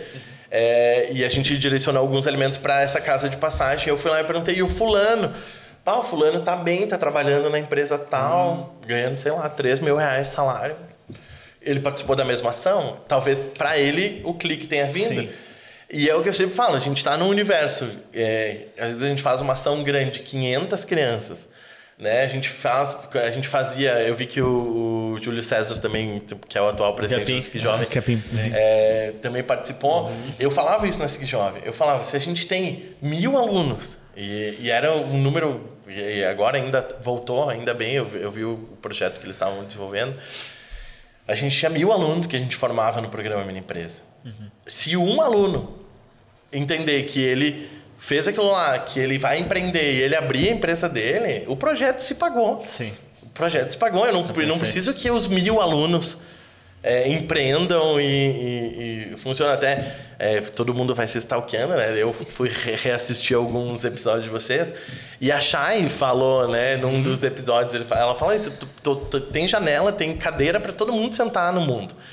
Né? Então nem todo mundo vai sair de um evento de empreendedorismo sendo empreendedor, abrindo sua empresa e fazendo. E tá tudo bem. E tá tudo bem, foi exatamente isso que ela falou. É, então, é, a gente tem que entender essas ações de voluntariado, de levar as iniciativas para outras pessoas, primeiro como uma oferta nossa. Nem todo mundo vai aceitar, nem todo mundo vai querer, e tá tudo bem. E a gente também não precisa achar que por causa disso a gente tem que ser reconhecido e receber a chave da cidade onde a gente mora. É, eu acho que que nem tá numa parada de ônibus, por exemplo. Aí vocês passam com um ônibus com voluntariado. Pode ser que a pessoa não queira pegar esse ônibus agora. Mas se não passar mais nenhum ônibus e ela quer- quiser pegar um ônibus e não ter, eu acho que é outra situação completamente diferente. Se ela não ter mais nenhuma oportunidade de sair da situação dela, eu acho que é muito mais preocupante do que ela não entrar agora. Entendeu? Pode ser que ela mude ideia. por ela, isso- Putz, eu queria ter pegado aquele ônibus, eu vou pegar o próximo. Por isso que eu falei do se vai a, a blogueira postar uma selfie, que é para nós é positivo porque são mais linhas de ônibus que vão Exato. passando. Porque se alguém me vê num bairro que, que tem necessidade, que precisa de trabalho voluntário, e eu vou fazer um trabalho junto com a Elo, junto com outra pessoa, sobre medicina, sobre levar a universidade para fazer exames básicos, e não- alguém vai lá e vai dizer assim: ah, a gente quer capinar. Ótimo, vai lá e capina. Perfeito. Tem pra todo mundo. Aí alguém vai lá e vai dizer, "Ah, a gente quer pintar a quadra. E assim vai, cada ônibus vai passando. Talvez passando. quem quem ah, quem a gente convidou para participar da ação de Páscoa para chocolate não foi. Mas quem foi convidado para a ação de que a gente levou tinta e a gente foi pintar a entidade foi. Né? Então, é, aí cada um escolhe o ônibus que entra. O importante é que tenham muitos ônibus passando, porque tem muita gente nas paradas de ônibus. É isso. Usando, tô usando a tua analogia ainda. A metáfora. Espero que todos entendam. É. A metáfora, não a analogia, exatamente. Eu queria. Tá, pode ir, pode ir, pode ir. Por favor. Tá bom. Eu queria aproveitar que a gente tem um psicólogo aqui agora, na nossa frente, e pedir o seguinte: pô, esse sentimento de, de ajudar as pessoas é muito bom. Acho que todo mundo, quando ajuda uma pessoa, gosta. Por que, que a gente gosta tanto de ajudar o outro? Porque a gente pode gerir melhor nossas próprias emoções. Ah, os estudos eles mostram isso, né? As pessoas que entram em voluntariado, elas passam a ter muito mais um sentimento empático, uma melhoria humana significativa. E isso vai aumentar a tua proporção de ver a vida, a tua forma de viver a vida. Então a gente sabe que hoje quem entra em voluntariado, pesquisas apontam isso, né? Tem pessoas, eu escuto em poltrona às vezes as pessoas falando: "Ah, eu tenho, gostaria muito de ajudar tal instituição, gostaria muito de fazer por crianças ou por idosos". Depois eu vou fazer uma pergunta para o Patrick também, uhum. né? Uh, o que que isso é, né? O desejo de ser melhor. Então bate nessas questões de tu ter mais habilidade perante as tuas próprias emoções. E claro que isso tem muito, muito mais a ver com a clareza, porque ver a dor do outro é uma maneira de amenizar a própria minha. Entende? Ver a vulnerabilidade do outro também é uma maneira de usar e de entender as minhas próprias vulnerabilidades. Então, tem um estudo. Eu me lembro que eu fiz isso na, na disciplina de saúde mental e coletiva da minha querida professora, que eu amo ela, que ela está em Porto Alegre agora. E mostrava. Diga nomes, diga, diga nomes. nomes. É, Roberto, o nome dela. Um, ela, ela mostrou um estudo de pessoas que estavam com esquizofrenia, já estavam estabilizadas na esquizofrenia, o quanto essas pessoas que faziam eram colocadas em algum serviço voluntário, por exemplo, dentro mesmo do, do ambiente onde estava hospitalizado, uhum. né? Servir a comida, fazer a mesa, botar o talher, essas pequenas atividades que se voluntarizam, que vai cuidar do outro, diminuir hospitalizações e crises psiquiátricas. Isso é comprovado. Eu estou falando de esquizofrênicos uhum. estruturais uhum. de uma doença mental. Sim. Nós, neuróticos, também precisamos desse voluntariado, inclusive para a gente não adoecer. Inclusive para a gente poder encontrar vida de outras formas. Isso a gente vê através de verbalizações de pessoas depressivas, de pessoas ansiosas, uh, síndromes do pânico. Eh, um dos recursos que a gente faz, que a gente pede para o paciente poder pensar é o voluntariado, porque também tu vai a campo, tu vai enfrentar, né? Então isso acaba também trabalhando essa questão da doença mental e dos transtornos psiquiátricos. Então a gente sabe que participar das ações sociais faz com que a gente ajude a gerir melhor nossas emoções. É, e na minha visão, o leigo, assim, né? O que eu, eu sempre trago, e acho que é uma fala muito parecida, que é o voluntariado te ajuda a equalizar a tua régua, a tua régua do problema, né? Porque estou em casa, quero comer pipoca, não tem pipoca. É um problema. Uhum. Aí, uhum. se eu tenho a noção do mundo onde eu estou inserido, eu consigo entender que até pode ser algo que me chateie. Isso. Que não, bah, não uhum. vai dar para eu assistir Netflix com, comendo a minha pipoquinha. Mas não é um problema né? Aí dentro da nossa régua do problema a gente consegue entender. E aí tu tem muito menos frustrações no teu dia porque tu entende que se falta comida, se falta moradia, sabe? Aí Os tu, níveis de é, problema, É, tu né? vai criando é, uhum. um nível e não é e não é tu te construir na dor do outro, é uhum. é tu entender que isso tá dentro da mesma cidade em que tu vive. E aí tu, tu, tu começa a aprender o primeiro a não doer com as pequenas dores que para ti eram dolorosas e para o universo não uhum. são. E aí, depois de um tempo, quando tu vai criando maturidade, tu pensa, não, então agora eu já estou pronto para auxiliar outras pessoas, já que não, não, não sofro muito por dores pequenas, uhum. consigo ajudar quem sofre por, por dores é, que doem mesmo. Né? A gente está falando de dor, mas também tem alegria, né? Sim. Quando tu vê a criança ou o idoso que tu vai, eu, eu já trabalhei dentro de um, de um asilo que a gente foi fazer a barba, enfim, ajudar a deixar esses idosos, né, penteados, enfim, uhum. a alegria deles também é uma coisa que contagia a gente e faz a gente dar conta que a gente uhum. tem que gerir melhor as emoções quando a gente se defronta com aquilo que a gente não tem. Tu abre, tu reclama que tu não tem o sapato tal tem muita gente que nem sapato tem. E é engraçado, meu. A quantidade de coisas que a gente se dói. Né? Uhum. Mas, né, essa expressão não existe, mas que a gente se dói. Sim. Por exemplo, o fato de não assistir Netflix por um dia. Sim. Sim. Pelo fato de não. Ficar sem internet. Ficar sem internet por uhum. alguns minutos, né? uhum. né? Porque hoje em dia é, são raríssimos casos que ficam um dia sem internet, geralmente é. são minutos apenas, né? Uhum. E a gente fica uh, numa angústia tão gigante por algo tão simples, né?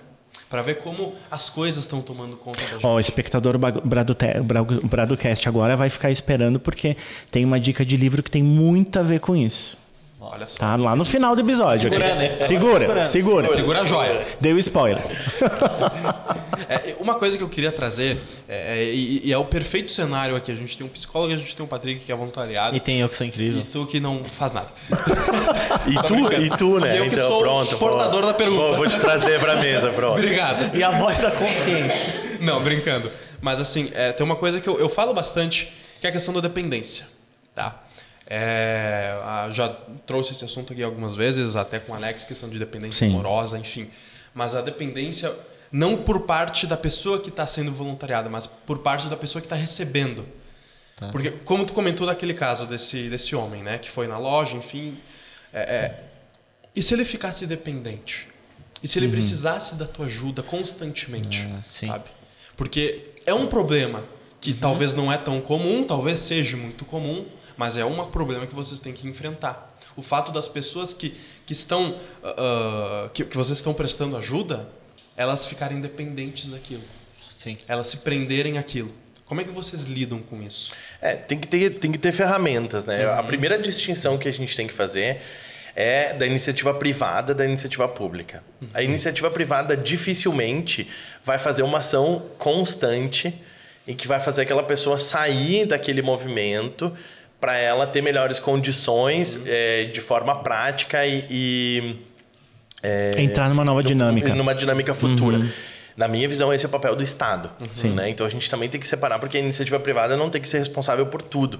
A gente não pode colocar na mão das Exatamente. pessoas com condições morais, Exatamente. físicas, psicológicas e financeiras o universo como um todo, porque existe uma cadeia de tributos que todos nós recolhemos. Para que isso seja gerido pelos órgãos públicos e, e levado. Então, é, eu te diria assim: é, primeiro, a gente tem uma visão de que existe muito voluntariado e que muita gente vive de assistencialismo. E isso não é real. Isso não é real. Quando a gente vai na comunidade, foi a última vez que vieram aqui faz três anos. Entende? Não é assim. Ah, que legal, semana passada a gente também recebeu chocolate, obrigado, coloca aqui. Não é assim. Então, primeiro é esse ponto. assim A pessoa não. não, não é, quando ela está nessa situação, ela não, não é contemplada toda semana com ações de voluntariado. Então, ela não consegue viver, é, se sustentar com voluntariado. Diferente, por exemplo, daí a gente pensar numa, numa bolsa auxílio, em algo que é dado pelo governo através de critérios socioeconômicos e assistenciais. constante. Aí é outra que é constante, é outra questão, e, e que mesmo assim, no histórico, e não estou falando de partido político porque isso aconteceu em diversos governos, existem critérios. As pessoas acham que não existe critérios, mas existem critérios para manter. As crianças têm que estar na escola, tem que ter trabalho, tem que ter tal coisa, sabe? Então existe uma rede é, que, que se cria Vacina. em relação a isso. É, que va- vacinação básica. É manter todas as questões, bem lembrado. Bem lembrado. bem lembrado. É, manter todos esses critérios justamente para pensando no coletivo. Mas é, o que eu diria é, senhores e senhoras empresários, é, não se preocupem. é, podem pode fazer voluntariado que as pessoas precisam. Né? Então, não, a gente, enquanto iniciativa privada, a gente não pode pensar que tá todo mundo já assistido, que muita gente faz, que a pessoa tá vivendo de ação social, porque infelizmente a gente não consegue atender é, todo mundo que precisa, nem em Caxias, imagina em cidades é, em, em patamares maiores. E diria, é, apesar de não conhecer exatamente a realidade, ah, diria apostando que em cidades menores também não se dá conta, porque a proporção é a mesma, né? De pessoas com condições ou não para fazer. Então, é, não, isso não, não tem que ter um receio de que a gente vai criar uma dependência na pessoa que é beneficiada disso, porque não, não, não é verídico. Assim, quem está lá na ponta sabe que não é verídico. Patrick, ah, deixa eu te questionar, porque é um questionamento que até quando a gente conversou ali antes, e a gente, a gente conversou, tá? Antes, a gente fez uma reunião, consegui na brecha da agenda, né? Sim, Sim, Sim, veja Tá bem. volumosa já. Online, online. Online, Online, isso, não isso Vai mesmo. mais Online, otimizado online. Não, e ele super assim, até que eu pedi, eu pedi 30 minutos a mais, ele disse, não tem problema, vou te esperar às 11 horas. Era às, às 10 e meia, ele já estava pronto. Aham. Ah, veja guardei, bem. Guardei a manhã toda. Mas era um sábado ali. Ah. Isso, isso, era um sábado. Eu tava também, não fiz consultório. Patrick, por que que algumas ações sociais e voluntárias ah, atendem um tipo de público ou dois tipos de públicos? Por exemplo, por que, que é mais fácil a gente atender as crianças do que atender os idosos? Por que, que é mais fácil atender as crianças e não atender deficientes?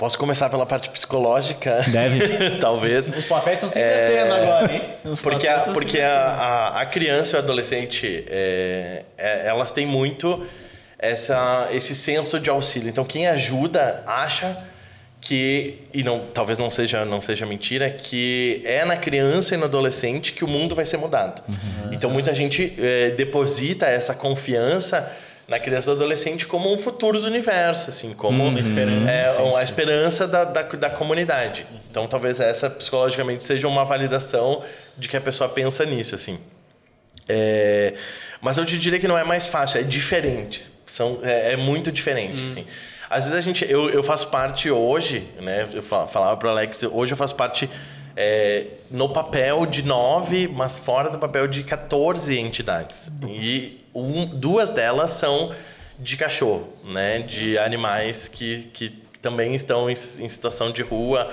de recolhimento, enfim. É, e a gente recebe, é, inacreditavelmente, a gente recebe críticas por fazer trabalho com animais, né? E aí, esses tempos até, é, eu postei uma... O meu Instagram é aberto, então às vezes tem...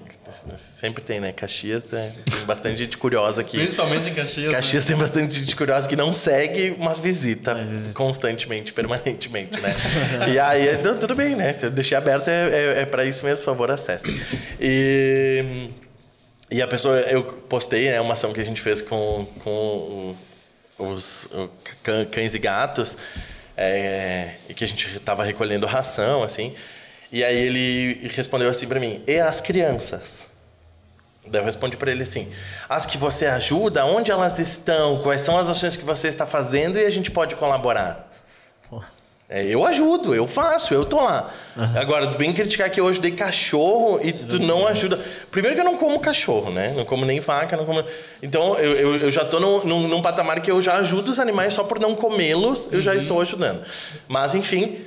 É, né? Sim, Parto do vegetarianismo tem, tem uma dessas crises. Então eu já estou ajudando os animais e não comendo os animais. Tá é, o outro é, tudo bem, Tu quer que as crianças e adolescentes sejam ajudadas, e aí tu quer que eu faça isso por ti, né? Porque imagina que tu vai ajudar cachorro e não vai ajudar criança e adolescente.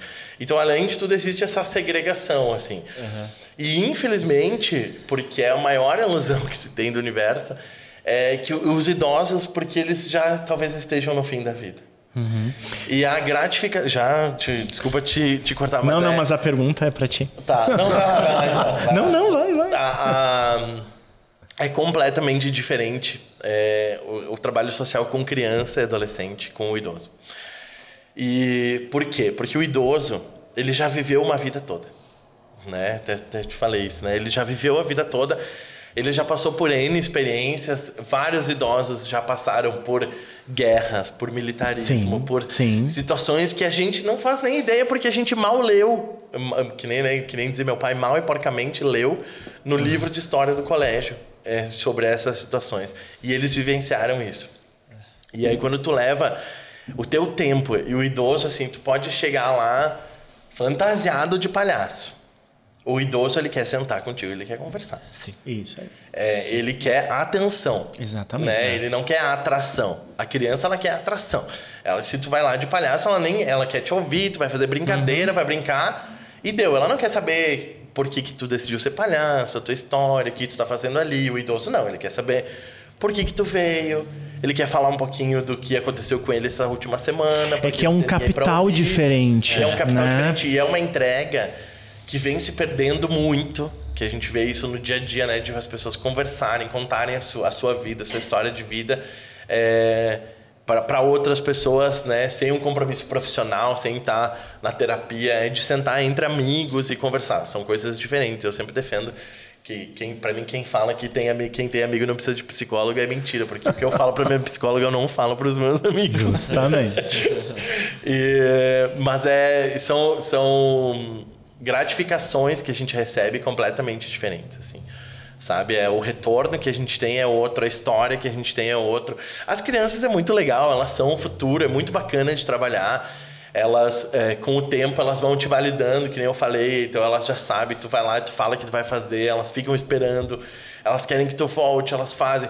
E o idoso, se, se tu nunca mais aparecer, ele vai ficar triste, mas para ele foi muito legal aquela experiência que ele teve contigo, sabe? É, é, Patrick, vou complementar.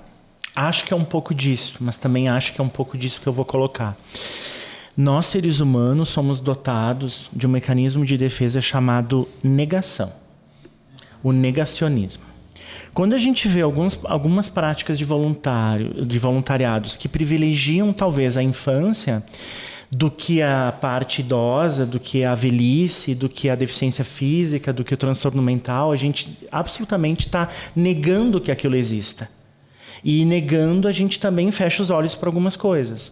Então a minha pergunta ela foi bem provocadora para ti, nesse sentido, para a gente entender. E tu me corrigiu mesmo, acho que é diferente. Né? Não é porque é mais, é porque é diferente. Né? Porque as pessoas também não estão acostumadas a colocar isso num grau de importância. Como tu disse que as crianças são o futuro da humanidade, os idosos. E os deficientes. Os idosos, nessa diferença você fala que os idosos, se a criança é o futuro, o idoso é a história. Justamente. Porque foi o idoso que construiu o Caxias, Exatamente. foi o idoso que construiu a história que a gente Exatamente. Tem. E o deficiente físico, que pode também, através da deficiência, nos mostrar uma série de coisas. Ele pode ter perdido um braço, mas ele não perdeu capacidade cognitiva. A gente ajuda. Isso aqui é uma metáfora, claro. A gente ajuda as crianças porque elas são o futuro, mas os idosos eles foram o futuro e eles construíram tudo. Uhum. E por que também não dá a satisfação para eles, né? A gratidão, na real, né? Ah. Por eles terem construído. Exatamente. Parece que eles construíram, construíram uhum. e ficam jogados de lado e a gente não valoriza o que eles fizeram. Uhum. E são histórias maravilhosas, né? A gente escuta, assim, quando a gente senta para conversar com eles, a gente escuta cada história de vida que é, a gente sai com muito mais aprendizado do que eles é, receberam na ação que a gente fez, uhum. assim, né? Isso é é indiscutível. E os deficientes também, uma das entidades que eu participo é o CIDEF, que é os guris que jogam, que são cadeirantes e jogam basquete. E é muito legal, assim, o senso de organização que eles têm, é, de engajamento, né? E a gente fez uma ação com, com eles que foi, foi, foi muito legal, foi de levar eles no shopping para é, circular a gente fazer, a gente fez toda a questão e, e para a gente justamente para a comunidade ver essa dificuldade da logística, do transporte, tem todo um aparato que tem que acontecer que a gente ainda não está pronto. É, Nós temos muito a avançar com a diferença. Nós temos muito a avançar. Tem pessoas que o espectador Bardocast deve estar se questionando, mas tem muitas pessoas que se acham muito evoluídas, mas não conseguem entender as diferenças. Uhum. Fiquei, fiquei em silêncio. Vou, vou me silenciar por, por um não, minuto e pensar. Para quebrar esse silêncio, então, é, tu falou que tu teve, é, é, fez essa ação aí com os jovens de, que jogam basquete, né? É, por acaso tu fez uma ação parecida no colégio Henrique Millemeyer? Que recentemente o colégio ali recebeu, não estava presente, eu vi por fotos, vi por imagens, é, que fizeram uma ação desse tipo, trouxeram jovens com deficiência Uh, ah, para jogar basquete ali na quadra do colégio é? Eu achei. Sim, tu não viu? Não vi. Eu achei uma. Eu Bacana. Achei uma... Não, acho que uhum. talvez uh, os guris do CDF, porque eu, eu, eu ajudo uhum. eles, mas eu faço mais a parte jurídica. Sim, assim. sim, não, não. Então claro. talvez eles claro. tenham participado, mas não. Uhum. não eu não me envolvi, não, não, não, não, participei. Uhum. Mas é legal, principalmente levar para a escola essa, esse senso é, de coletividade, né? E, e, essa percepção das coisas. A gente tem. É, que bom que a gente tem visto mais, né? Eu até ah, eu nunca me esqueço, assim, a primeira vez que eu viajei, que eu fui para os Estados Unidos, eu falei, nossa, quanta, quanta gente com deficiência nos Estados Unidos. E, na verdade, talvez exista na mesma proporção no Brasil, só que como não se tem condições de, de se comprar um carro adaptado, de, uhum. de se ter a estrutura na rua, de se ter uhum. estabelecimentos que recebam, hoje até mais, né, pela obrigação legal, inclusive, é, e, então é, é, a diferença talvez esteja que lá elas desde há, mais tempo essas pessoas estão na rua porque elas têm elas se sentem acolhidas elas não são vistas de forma diferente. É, o sistema recebe elas e consegue é, gerir isso de uma forma mais é, natural como deveria ser né é que a gente acaba assim aqui em qualquer lugar do mundo né mas alguns lugares tem uma força maior que a gente acaba. Eu não sei nem dizer se é um preconceito isso, né? Mas a gente acaba excluindo, deixando essas pessoas na sombra, né? Não dando atenção. Mas a, nós avançamos muito pouco nisso. Uhum. Muito pouco. Se tu pegar o parque da Disney, que a Disney tem o quê? Sete parques no mundo, eu acho. Tem Paris, China, uh, Flórida. Eles têm. Em Caxias agora. É, vai abrir um em Caxias, sim. Ah, a gente tá com o Parque da Mônica bem pertinho aqui. Já é um, Eles- com- não é Disney, mas já é um comércio. Tá chegando. Mas eles têm uma, pa- um percentual dos funcionários, é um percentual de idosos. Eles também ah, ah, incluem os deficientes físicos. Tá? Então, essa história de que a gente achar que somente ah, o bem-estar e tu estar apto fisicamente, isso mentalmente, tudo que passa por estar a- na aptidão profissional, não passa por aí. Eu acho que ainda a gente tem que avançar muito em políticas públicas, em planos governamentais, municipais. O Patrick que me corrija, porque o Patrick está mais dentro disso, para a gente poder incluir. Porque o mundo que exclui é o mesmo que inclui. Pode ter certeza. É, eu, eu, eu ia eh, te complementar que aqui no Brasil a gente também tem, ainda talvez por uma obrigação legal, né, que foram, foram instituídas as cotas obrigatórias, né? Sim. Então, é, para diversos ah, grupos, é, e aí, às vezes a gente ainda tem isso como uma obrigação legal. Então, ah, um percentual, a empresa tem mil funcionários, então ela se enquadra em determinado grupo, então ela tem que ter um percentual de cada grupo que tenha que legalmente participar. E existe uma, uma fiscalização hoje muito mais eletrônica e mais fácil de se fazer do Ministério do Trabalho para fiscalizar isso, para que isso seja efetivado justamente no trabalho do Estado, que eu entendo que é o trabalho dele de transformar isso numa cultura, né? De se compreender que essa, a todas as pessoas têm o mesmo capa- a mesma capacidade intelectual, a mesma entrega e são capazes de transitar em todos os ambientes. Patrick, fala um pouquinho sobre o teu trabalho na- no Instituto Sérgio Lovato. É, O Instituto é uma, uma, uma dos, das entidades que eu atuo, né? Estava falando agora das, das que, eu, que eu Aproveita e faço já fala o parte. que que é um instituto, Tá. né? O Instituto Sérgio Lovato é uma entidade, é, uma associação privada sem fins lucrativos que foi criado pela família Lovato para como um braço social, né, da, da- das empresas e da família, é, em reconhecimento ao seu Sérgio Lovato, é, que é, é pai do Eduardo, que hoje é o presidente do instituto e, e- e marido da Dona Vera, né, que é a mãe do Eduardo. E ele faleceu em 2010 é, de câncer, então a família passou por um período de luto e em 2016 eles já entenderam que talvez eles estivessem maduros para retomar esse assunto, voltar a falar sobre isso e é, de alguma forma perpetuar é, a história do Sérgio Lovato, que era professor da universidade, que trabalhou muito tempo com voluntariado du- durante a vida dele, uma forma de perpetuar isso. Então, Hoje as empresas do grupo é, mantêm isso, é, mantêm o instituto e o instituto trabalha com ações de bem-estar, é, que é uma dificuldade que a gente é, viu muito em Caxias, assim, né? Conversando com a Ana Caravantes, que na época era presidente da a, da a- meu, me esqueci o nome agora. As, vo- do, do, Te distancia, de te distancia que depois vem. é, de, da- de voluntariado, mas até era na época da SIC que a gente estava Tá. junto, assim. Mas que é uma entidade de voluntariado, né? Que trabalha com parceiros voluntários. Obrigado, me distanciei e me lembrei. Isso aí. Ah, pa- a, a Ana era presidente da, da Parceiros Voluntários e a gente foi conversar com eles e entender, né? Eu levei a família lá para entender é, quais são as necessidades que Caxias tem. E a gente entendeu isso em 2016, quando o Instituto foi criado, que também me, me abriu uma visão diferente assim sobre o voluntariado. A gente entendeu que o básico, trabalhando criança, adolescente e idoso, que é a criança está em vulnerabilidade social. Ela tem onde morar, ela tem onde estudar, ela tem onde comer. Tá, isso é o básico. Né? O básico já é fornecido pelo sistema. Então, ela mora, ela estuda numa escola lá no bairro dela e a- frequenta uma entidade de contraturno. E essa entidade de contraturno acaba sendo um filtro da, da, da questão social. A família está em vulnerabilidade? Não está, porque se não está, também não fica na, na, na entidade. Então, o básico ela já tinha. E aí, a gente conversando com a parceiros voluntários e com essas entidades, o que, que eles relataram para a gente? A dificuldade que eles tinham é, em levar iniciativas de bem-estar para essas crianças. Por quê? Porque elas tinham o básico. Então, se eles quisessem ir no cinema, eles não conseguiam. Se eles quisessem ter uma ação de leitura diferenciada na entidade, não tinha como. Uma aula de dança, não tinha como. Levar é, num parque, que fosse no Parque dos Macaquinhos, não, não tinha como, porque aí tem uma logística, né? Transporte, uma organização, é, questão de alimentação, tem toda uma, uma logística, assim. E fazer grandes ações. Como a, a equipe é enxuta de todas essas entidades, né? Porque elas têm um orçamento muito enxuto, dependem também de doações, enfim. É, elas tinham dificuldade de fazer grandes ações. Grandes ações. Vamos fazer uma festa junina para a comunidade. Né? Vamos fazer uma festa de final de ano aberta. E o Instituto entrou justamente para suprir essas lacunas. Né? Por isso que o Instituto trabalha hoje com ações de bem-estar, uhum. que são essas ações que eu falei agora.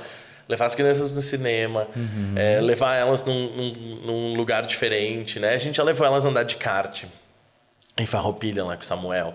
Já levou elas para o Parque da Floribal. Já fez um monte de coisa. E muita gente é parceiro. Assim, o que falta, às vezes, é essa conexão. Né? De estar tá eu, esse, esse hoje eu acho que é, é muito o meu papel dentro dessas entidades. Né? Tem a Jéssica De Carli, minha amiga, que ela fala que tem uma coisa que não tem preço, que é o capital social que as pessoas têm. Né? Então, o capital social de eu conhecer vocês. De semana que vem eu, eu tenho alguma questão que eu sei que o Alex se envolve, então eu vou ligar para o Alex, eu vou ligar para Elo, vou dizer: Elo, uhum. preciso arrecadar brinquedo, então, movimenta tu, tu, tu, os, os, pais e os responsáveis das crianças que tu atende aí no consultório. É, fulana, isso. Fulano, isso. Então, a gente vai criando essa rede é, que é onde a gente consegue fazer as entregas de verdade. Sabe? Uhum. Então, é, é, esse capital social hoje é o que me compete dentro do Instituto e diversas outras entidades. E o Instituto faz isso. Então, a gente pensa, bah, quando que a gente vai levar as crianças... Uh, no circo. O exemplo agora, a gente fez semana passada ação é, com o Világio. Quando que a gente vai levar as crianças no circo? É, é uma questão de pegar o telefone. Eu ligo pro, pro pessoal do marketing lá, Duda, Léo, Companhia Limitada, a gente liga e fala, gente, a gente tem 500 crianças aqui, elas querem, tão loucas para ir no circo. O que, que a gente faz? Ah, pera que a gente vai falar com o circo. Liga pro circo, a gente movimenta uma ação, 500 pessoas. Foi feita uma sessão especial uhum. na semana passada, dia, semana, é, enfim. É, semana passada, retrasada, foi feita uma ação especial para eles e a gente levou 500 e poucas crianças e idosos uhum. de entidades que a gente atende é, para uma, uma sessão no, no circo onde eles tiveram essa oportunidade de fazer. O, o custo disso, baixo? Baixo, porque é, como elas não tinham o custo do ingresso, a gente disponibilizou que quem precisasse mesmo, a gente demandaria o transporte. Quem tivesse condições de ir, já que não ia ter o custo do ingresso, a gente abriu e as, foram as crianças, adolescentes, nesse caso, a gente achou é, pertinente, né, até para uma questão de envolvimento comunitário, que as famílias fossem convidadas para participar, os pais. Né? Então, é, a gente tem um custo baixo para fazer uma iniciativa dessas. Uhum. Né? O, o, o, circo ele vai disponibilizar o pessoal, toda a equipe, e, e, foi muito legal porque eles fizeram exatamente o mesmo espetáculo. Eles não legal. fizeram um, um, mini espetáculo uhum. ou uma entrega menor. Né? A gente ficou muito feliz também com eles é, com isso, porque. É, a gente demanda poucos movimentos para conseguir fazer essas entregas e para quem está recebendo eles não iam ir no circo. Tu vê, né? Não, houve, não houve uma descapitalização, né? Exato, né? Do no... tempo, do emocional, da entrega que se fizeram, né? Só por ser uma questão voluntária. Né? E eles não, e muito provavelmente eles não iriam, a grande maioria não iria ir no uhum. circo. Né? E o circo está aí na cidade. É uma ação de marketing super legal, porque é, é todo mundo quer é, ser visto como fazedor do bem, e que Sim. bom, né? Então, que, que a gente consiga fazer isso é, na maior parte do nosso dia e está ótimo. Então a gente fica muito feliz quando empresas é, se, se associam. Né? No caso do, do Instituto Sérgio Lovato, é, tem empresas parceiras, mas são as empresas do grupo mesmo que, é, que mantém. Uhum. E nas outras é, entidades a gente sempre tem, né? Eu, eu faço parte da Anjos Voluntários, de outras entidades. Então a gente, ah, a gente, a gente precisa. A gurizada precisa cortar o cabelo. O que, que a gente faz? Eu ligo ligo para minha barbeira, ligo para o cabeleireiro que é minha amiga, para o cabeleireiro e fala, ó, oh, segunda-feira, a maioria dos, dos, salões de beleza não abrem na segunda-feira. A gente marca uma segunda-feira, eles vão lá. Sim. Qual é o custo disso? É tempo, é tempo. É, é uma segunda-feira que o cara tava em casa, que ela tava em casa, que, que o que ela vai fazer? Ela vai lá cortar cabelo, sem cobrar. Mas ela já não ia trabalhar. Então, ela, a gente não está deixando a pessoa. A pessoa não parou de faturar numa sexta-feira de tarde, que Uhum. é um sábado, sábado. que está movimentadíssimo no trabalho dela. Porque também não, não precisa ser assim, não precisa ser doloroso. Sim. Né? E para as crianças, cortar o cabelo na segunda ou na sexta-feira é a mesma coisa. É, é, a- é o momento de estar ali, querer fazer um desenho diferente do cabelo, essas coisas que, é, que eles gostam. E a gente consegue fazer essas entregas. Então, é, a gente só precisa organizar, né? É, é, acho que o, o primordial, assim, para ter uma boa ação de voluntariado é a disponibilidade, porque o resto a gente vai organizar. O custo dessas ações não são grandes. E, cada um é, criar esse capital social grande, é, ele funciona de, de várias pessoas, porque se cada um dá um pouquinho, ninguém sente. Né? Então eu não faço é, com que o Alex pare uma semana de trabalhar ou dos é, mil chocolates que precisa, eu vou pedir 900 para ele. Eu vou pedir dois. Dois no universo de mil e dentro do contexto dele, talvez não seja nada. E aí, junto com os dois, teu, teu, meu, a gente vai chegar nos mil. Né? E aí dói para quase ninguém e a gente consegue fazer uma entrega muito, muito bacana do projeto. Assim. Exatamente. Só que para isso a gente precisa construir essa rede e manter ela, né? Ou seja, quando a gente vai lá e bate na porta de alguém e pede, eu também preciso entregar, porque também quem doou o chocolate quer saber, Quer saber. Né? o que está sendo feito, porque é, é- é fa- fazer o bem às vezes olhando a quem, né? Então ele quer ver onde foi entregue, assim. E tá tudo certo, Sim. né? Se a gente conseguir manter essa rede, e a gente tem é, falo isso assim com propriedade de ter passado por várias entidades empresariais. A gente tem ótimos empresários e empresárias em Caxias dispostos que a gente pega o telefone e liga. Mas por isso a importância de quem não está envolvido lá na ponta, de estar morando é, no lugar onde precisa de ajuda, ter esse discernimento de que tem gente precisando e tem gente que está disposta a ajudar e fazer essa ponte. Sim. E hoje esse é muito o meu papel, assim, de conectar essas pessoas. A pessoa que está muita vontade de ajudar, que tem condições físicas, psicológicas e financeiras de ajudar outras pessoas, porque nem sempre a gente tem condições psicológicas, inclusive, de ajudar essas pessoas que têm condições, conectar com quem precisa e quer receber esse auxílio. Né? E, é, alguém precisa fazer essa ponte, alguém precisa fazer essa conexão. É, e mais uma vez, a gente leva é, isso para nossa vida. Né? Na minha empresa é a mesma coisa. Eu preciso conectar a minha empresa com pessoas. Eu- as pessoas precisam entender o que eu faço e eu preciso de conexões. Se eu, se eu sou advogado e eu não tenho conexão com ninguém, eu vou advogar para para ninguém. Ninguém. Exatamente. Bom, caminhando pro Se fim... me deixar falando, eu vou Claro, falando. Claro, claro. Cami- Caminhando pro fim, Patrick, eu queria te pedir para te ajudar as pessoas. Principalmente, não aquelas que estão precisando, na verdade todas estão precisando de ajuda nesse sentido, Tá. mas ajudar aquelas pessoas que querem começar. Ajudar aquelas pessoas que estão procurando, como a gente conversou no início, não sei por onde começar. Aham. Tem o desejo. né? Tenho, que- como é que eu faço? Tá aqui o momento para te falar para essas pessoas. Ajuda quem É. tá precisando dessa ajuda. Não, legal. Acho, acho bem, bem bacana. É uma- É uma oportunidade de convidar as pessoas assim, né, para que elas ah, se envolvam com isso. Primeiro, acho que é o primordial. Assim, eu tenho que entrar na história do voluntariado sem esperar nada em troca, porque senão não vai dar certo. Hum, Vai mais se decepcionar Vai ter que- muito, vai, vai ter frustração, assim, né? Eu falava é, quando eu participava das, das entidades empresariais. A gente via muito, né? Pessoas que entravam porque estavam abrindo seu novo negócio, porque queriam criar conexões. Por- claro, é normal, é natural. Mas se tu só quiser isso, o universo vai dar conta de, de te afastar disso. Porque o universo funciona é, por conta nesse sentido. Assim. Então, quem tá lá, que não é com o objetivo de ajudar, vai naturalmente ser afastado desse movimento. Assim. É isso se, é a, se a causa é amorosa, dá certo. sempre, sempre. E, e, é- e não, e não só, né? A gente está falando de. É legal que a gente está falando o programa inteiro de voluntariado, só que a gente está falando de voluntariado, de relações entre pessoas, de relações profissionais. Porque tudo que a gente falou para voluntariado aqui serve para nossas relações pessoais, interpessoais e profissionais. Né? Então a gente leva. Então a primeira, primeira questão é eu saber, eu ter o discernimento de por que eu estou ajudando, escolher.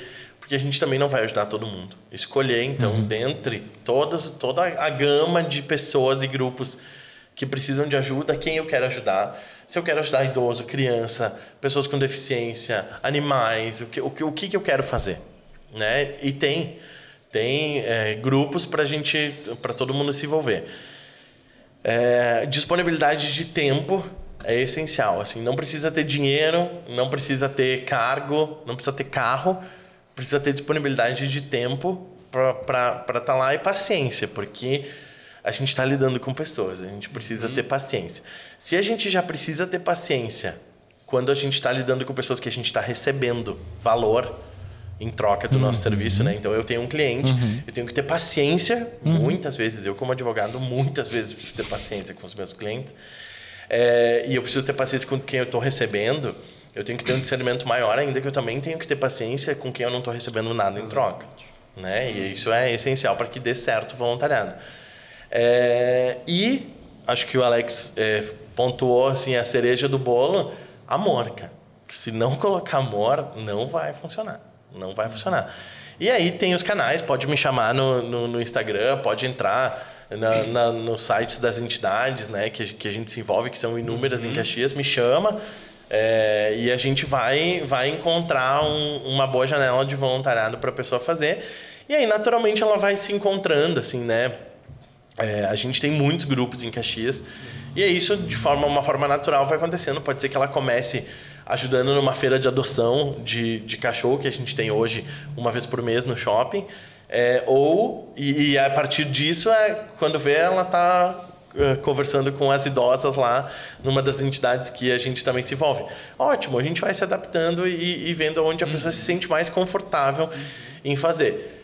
É, minha opinião é que, independente da área ou do momento que a gente faça, em algum momento da vida a pessoa tem que fazer voluntariado, porque ela não vai ter uma plenitude sem entender o contexto de todo. Né? Eu repito isso é, insistentemente, porque nós estamos todos dentro do mesmo universo. E, e enquanto a gente não entender isso, de que a gente está fazendo pelos outros e ao mesmo tempo por nós, porque a gente está fazendo pelo mundo onde a gente vive, não vai dar certo. Então tem que conectar. Em algum momento a pessoa é, pode ser alguém que a gente já viu lindas histórias de crianças que é, começaram no voluntariado. Pode ser que a pessoa defina com 30 anos que ela empreenda com 60 e a partir do momento que ela empreendeu com 60 anos, ela vai entender uhum. que ela, a empresa dela é social e ela vai começar a ajudar. Ótimo, mas em, em algum momento da vida dela, enquanto ela estiver nessa passagem na Terra, ela tem que se envolver com o voluntariado, na minha visão, porque senão a plenitude da,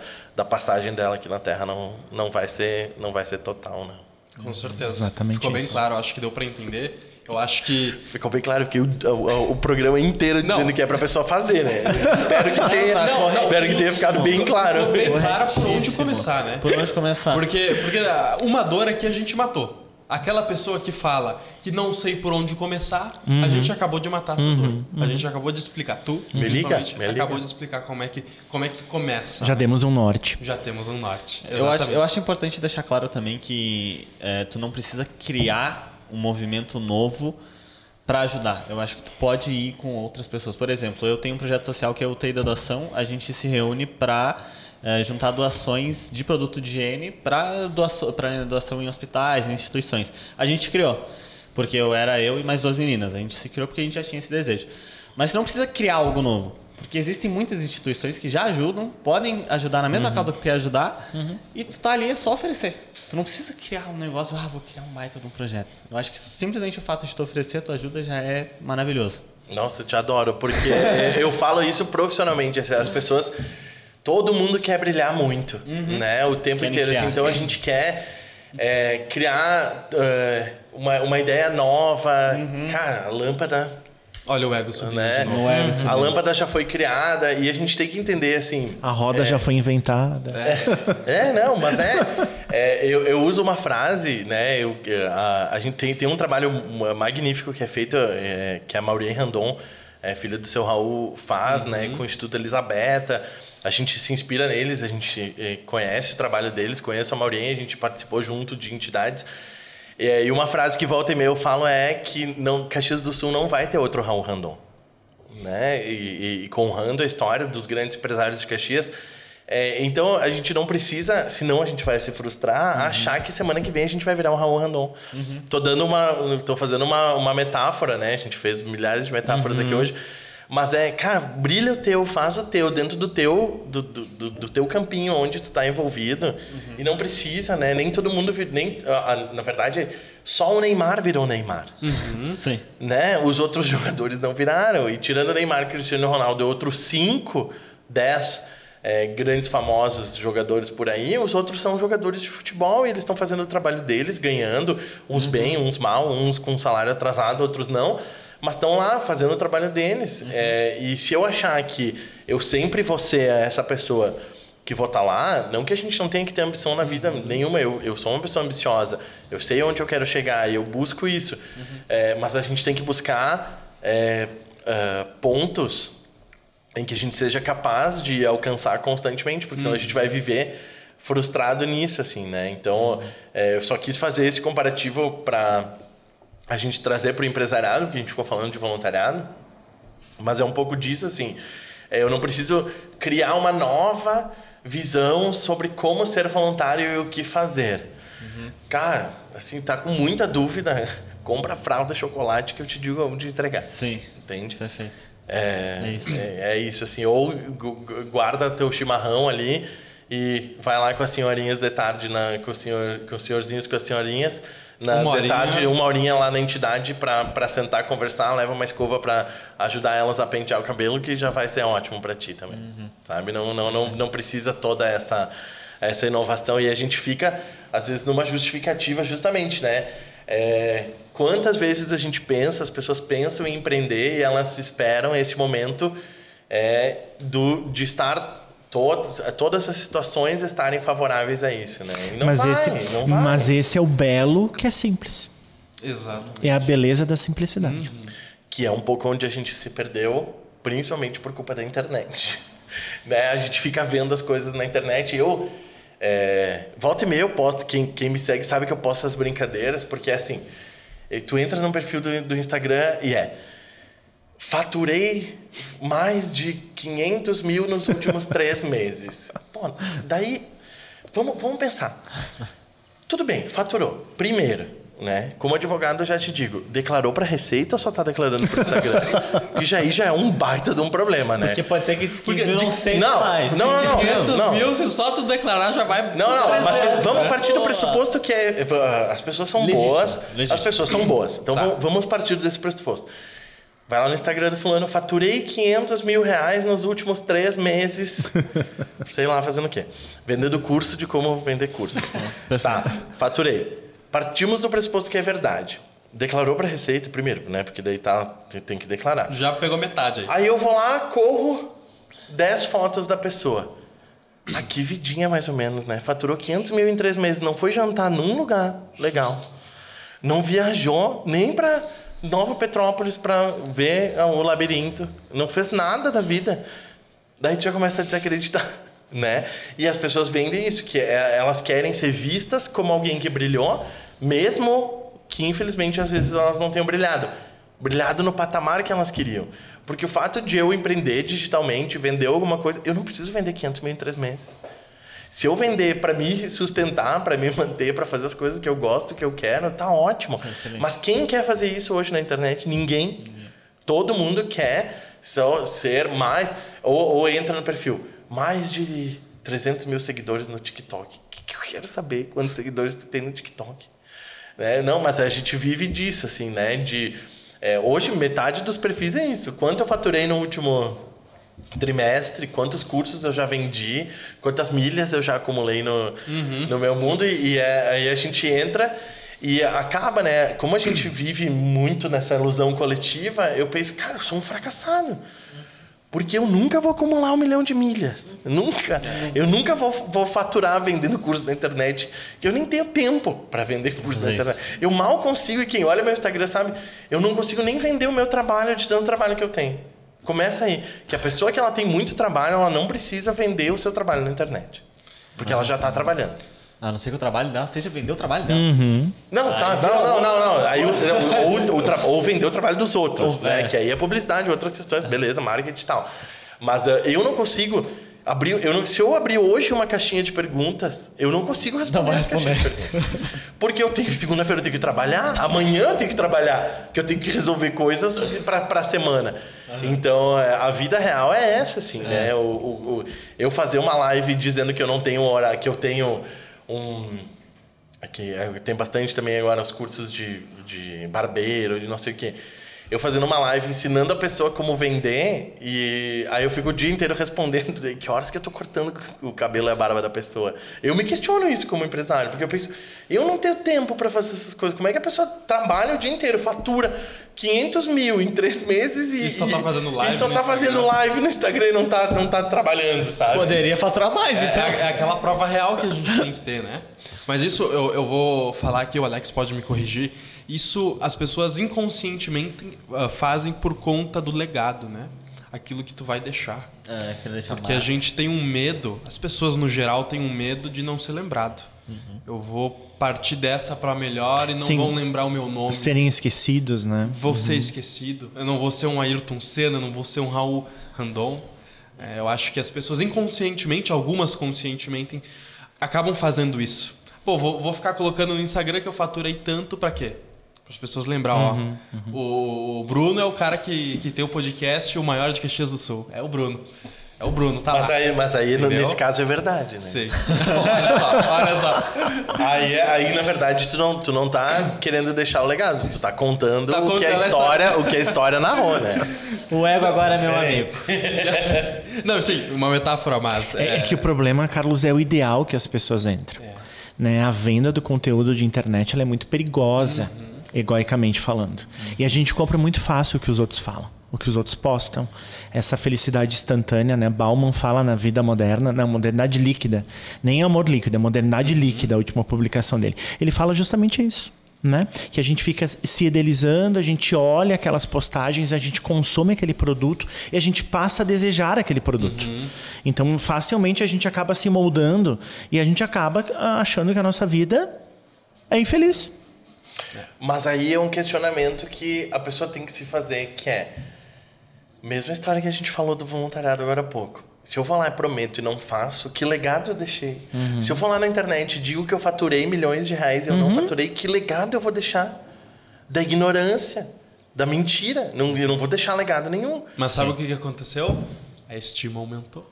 É, o Ah. ego inflou. Não, não, mas aí é. Entendeu? Aí, aí precisa de tratamento. Sim, não. E manda pro Ah, consultório. Manda pro consultório. Mano, mano, porque das duas, uma, ou vai cair no psicólogo ou vai Ou cair vai no cair no advogado. A gente tem as duas possibilidades aqui. Se a né? moral ainda tiver cura, para no psicólogo, senão vai cair na minha mesa, né? Em terceiro momento, no consultório médico. É verdade. Alex, quer divulgar esse livro pra gente? Vamos lá, então. Hoje eu trouxe uma sugestão pro espectador do Bradocast, né? Acho que o Patrick, tu já leu, Patrick? Bem legal. É. O Ab sabe. pegou a confirmação do Patrick, hein? Ah, ó, Bom mesmo. o Ab sabe, né?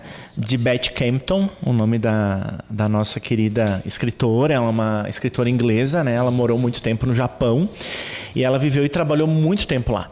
E ela traz, ela fala um pouco da filosofia do Ab sabe, né? Só pra... Esse livro é em português, né? Em português. É porque o Ele, nome- ele tem letras em japonês, ele tem escritas em japonês, mas ele é em português. Consegue entender se não falar japonês. Perfeito. Deixa eu tirar aqui a garrafa. Mas o, o, Alex, o Alex sabe, ele vai traduzir pra gente. Tá bom, tá bom, tá bom. Então Na, a gente ver- tá na verdade, é uma filosofia milenar japonesa, né, que ela fala justamente da capacidade de a gente poder desenvolver e encontrar a beleza na simplicidade. Né? Além disso, mostrando que o perfeito existe um imperfeito. O Ab sabe, o Ab significa encontrar, ah, ah, inclusive, ah, beleza na simplicidade, que eu computei pro, pro Patrick Não antes, é né? aquela, o Ab sabe aquela pastinha verde? Tô brincando. Não, eu já vou te explicar de onde vem. Não, brincando, tá? Tô brincando. Descontraiu um pouco. tá bom, tá Não, eu bom. vou defender Dá- ele. Vou defender uma ele. Pra quebrada. quem não tá vendo, a capa do livro é da É cor. verde. É da cor do wasabi. Então tem, é, é uma memória, é uma memória visual, é uma memória visual. Pra, pra, quem, pra quem não está nos vendo, só nos ouvindo, a capa tem exatamente a cor do wasabi. É, isso, é- mas não é o wasabi, né? É o absabi, né? E o sabi significa passagem do tempo, do jeito que tudo cresce e deteriora, um envelhecimento que altera o aspecto visual de tudo. Ou seja, existe, ela fala do- da cultura japonesa que tem uma técnica chamada kintsugi, tá? É uma técnica que pega restos de laca e com ouro eles fazem novas formas, né? E isso faz com que contemplam as cicatrizes. O Patrick falou uma coisa no início, né? Ele falou assim, bah, eu gosto de viajar e vira e mexe eu tô na praia. Por que que tu faz isso, Patrick?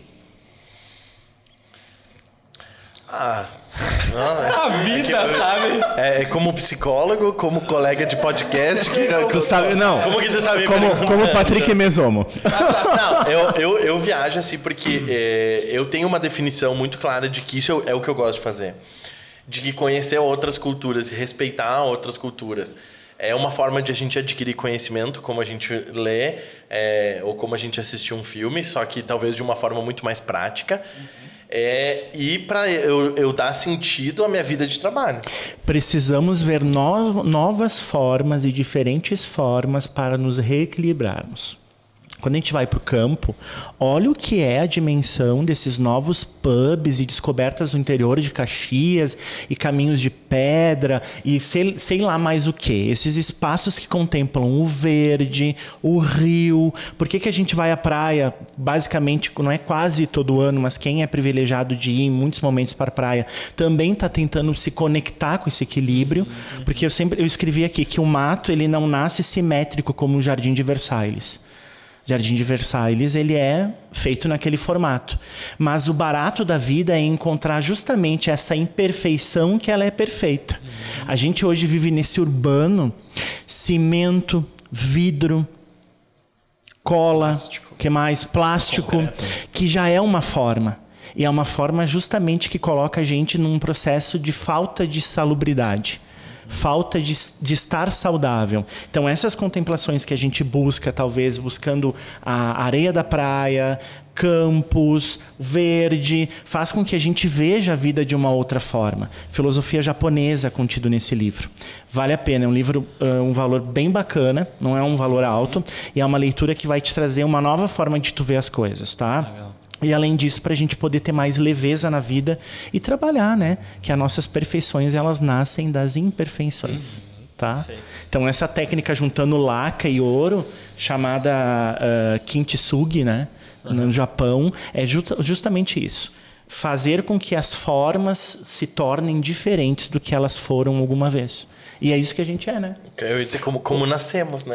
Isso. O voluntariado proporciona isso. Uhum. Tu descobrir em ti novas formas de fazer o bem, novas formas de trabalhar a humanidade, as nossas responsabilidades sociais que todo mundo tem. Tá? Então fica é, a dica. Fica a dica. Vai estar na descrição aí para quem quiser, só acessar e pesquisa no, na internet. Uhum. É isso. Perfeito. É isso. Patrick, queria te agradecer por estar aqui. Eu acho que tudo que tu falou foi muito importante. Tenho certeza, na verdade. Eu falar, acho não, tenho certeza que é muito importante, vai impactar muita gente. Inclusive, já me ajudou muito, que nem eu falei no teu projeto. Tenho certeza que a Júlia Adrinieri, que faz o projeto comigo, elas vão gostar do podcast. Que tem muito insight bacana que a gente pode usar no, pro, no, nosso, no nosso projeto. Então, muito obrigado. As pessoas que têm interesse, querem ajudar, querem buscar o voluntariado, querem entrar em contato contigo. Como que elas fazem? Como que elas fazem? Eu, ia, eu estava esperando isso aí. Como que a gente te encontra? É, advogado é vida pública, né? Sim. Arroba Patrick Mesomo. Lá, inclusive, tem o link pro meu WhatsApp. Manda o WhatsApp, então tá- mano. Não tá em tem. casa. É, é, Entra vi- no vi- Insta, não, eu não tenho nada a esconder, então vai lá. O Insta não tá privado. Clica- O, Insta, o Insta tá aberto, clica lá, vai direcionar pro WhatsApp, me chama lá e fala, ó, é, é, te ouvi no Bradocast, quero, quero fazer voluntariado, quero me envolver. Já me diz que é criança, quer trabalhar com criança, adolescente, idoso, Animaizinhos. co- animais, qualquer, qualquer grupo aí a gente tem. É, a gente tem ó, como, como conectar e trabalhar essas conexões. Eu que agradeço, agradeço pela conexão de estar aqui com vocês três, de aprender, né? O Patrick, é, termino repetindo a frase que eu, que eu falei no começo, o Patrick que entrou aqui já não é o mesmo Patrick que sai, é, com o aprendizado de vocês.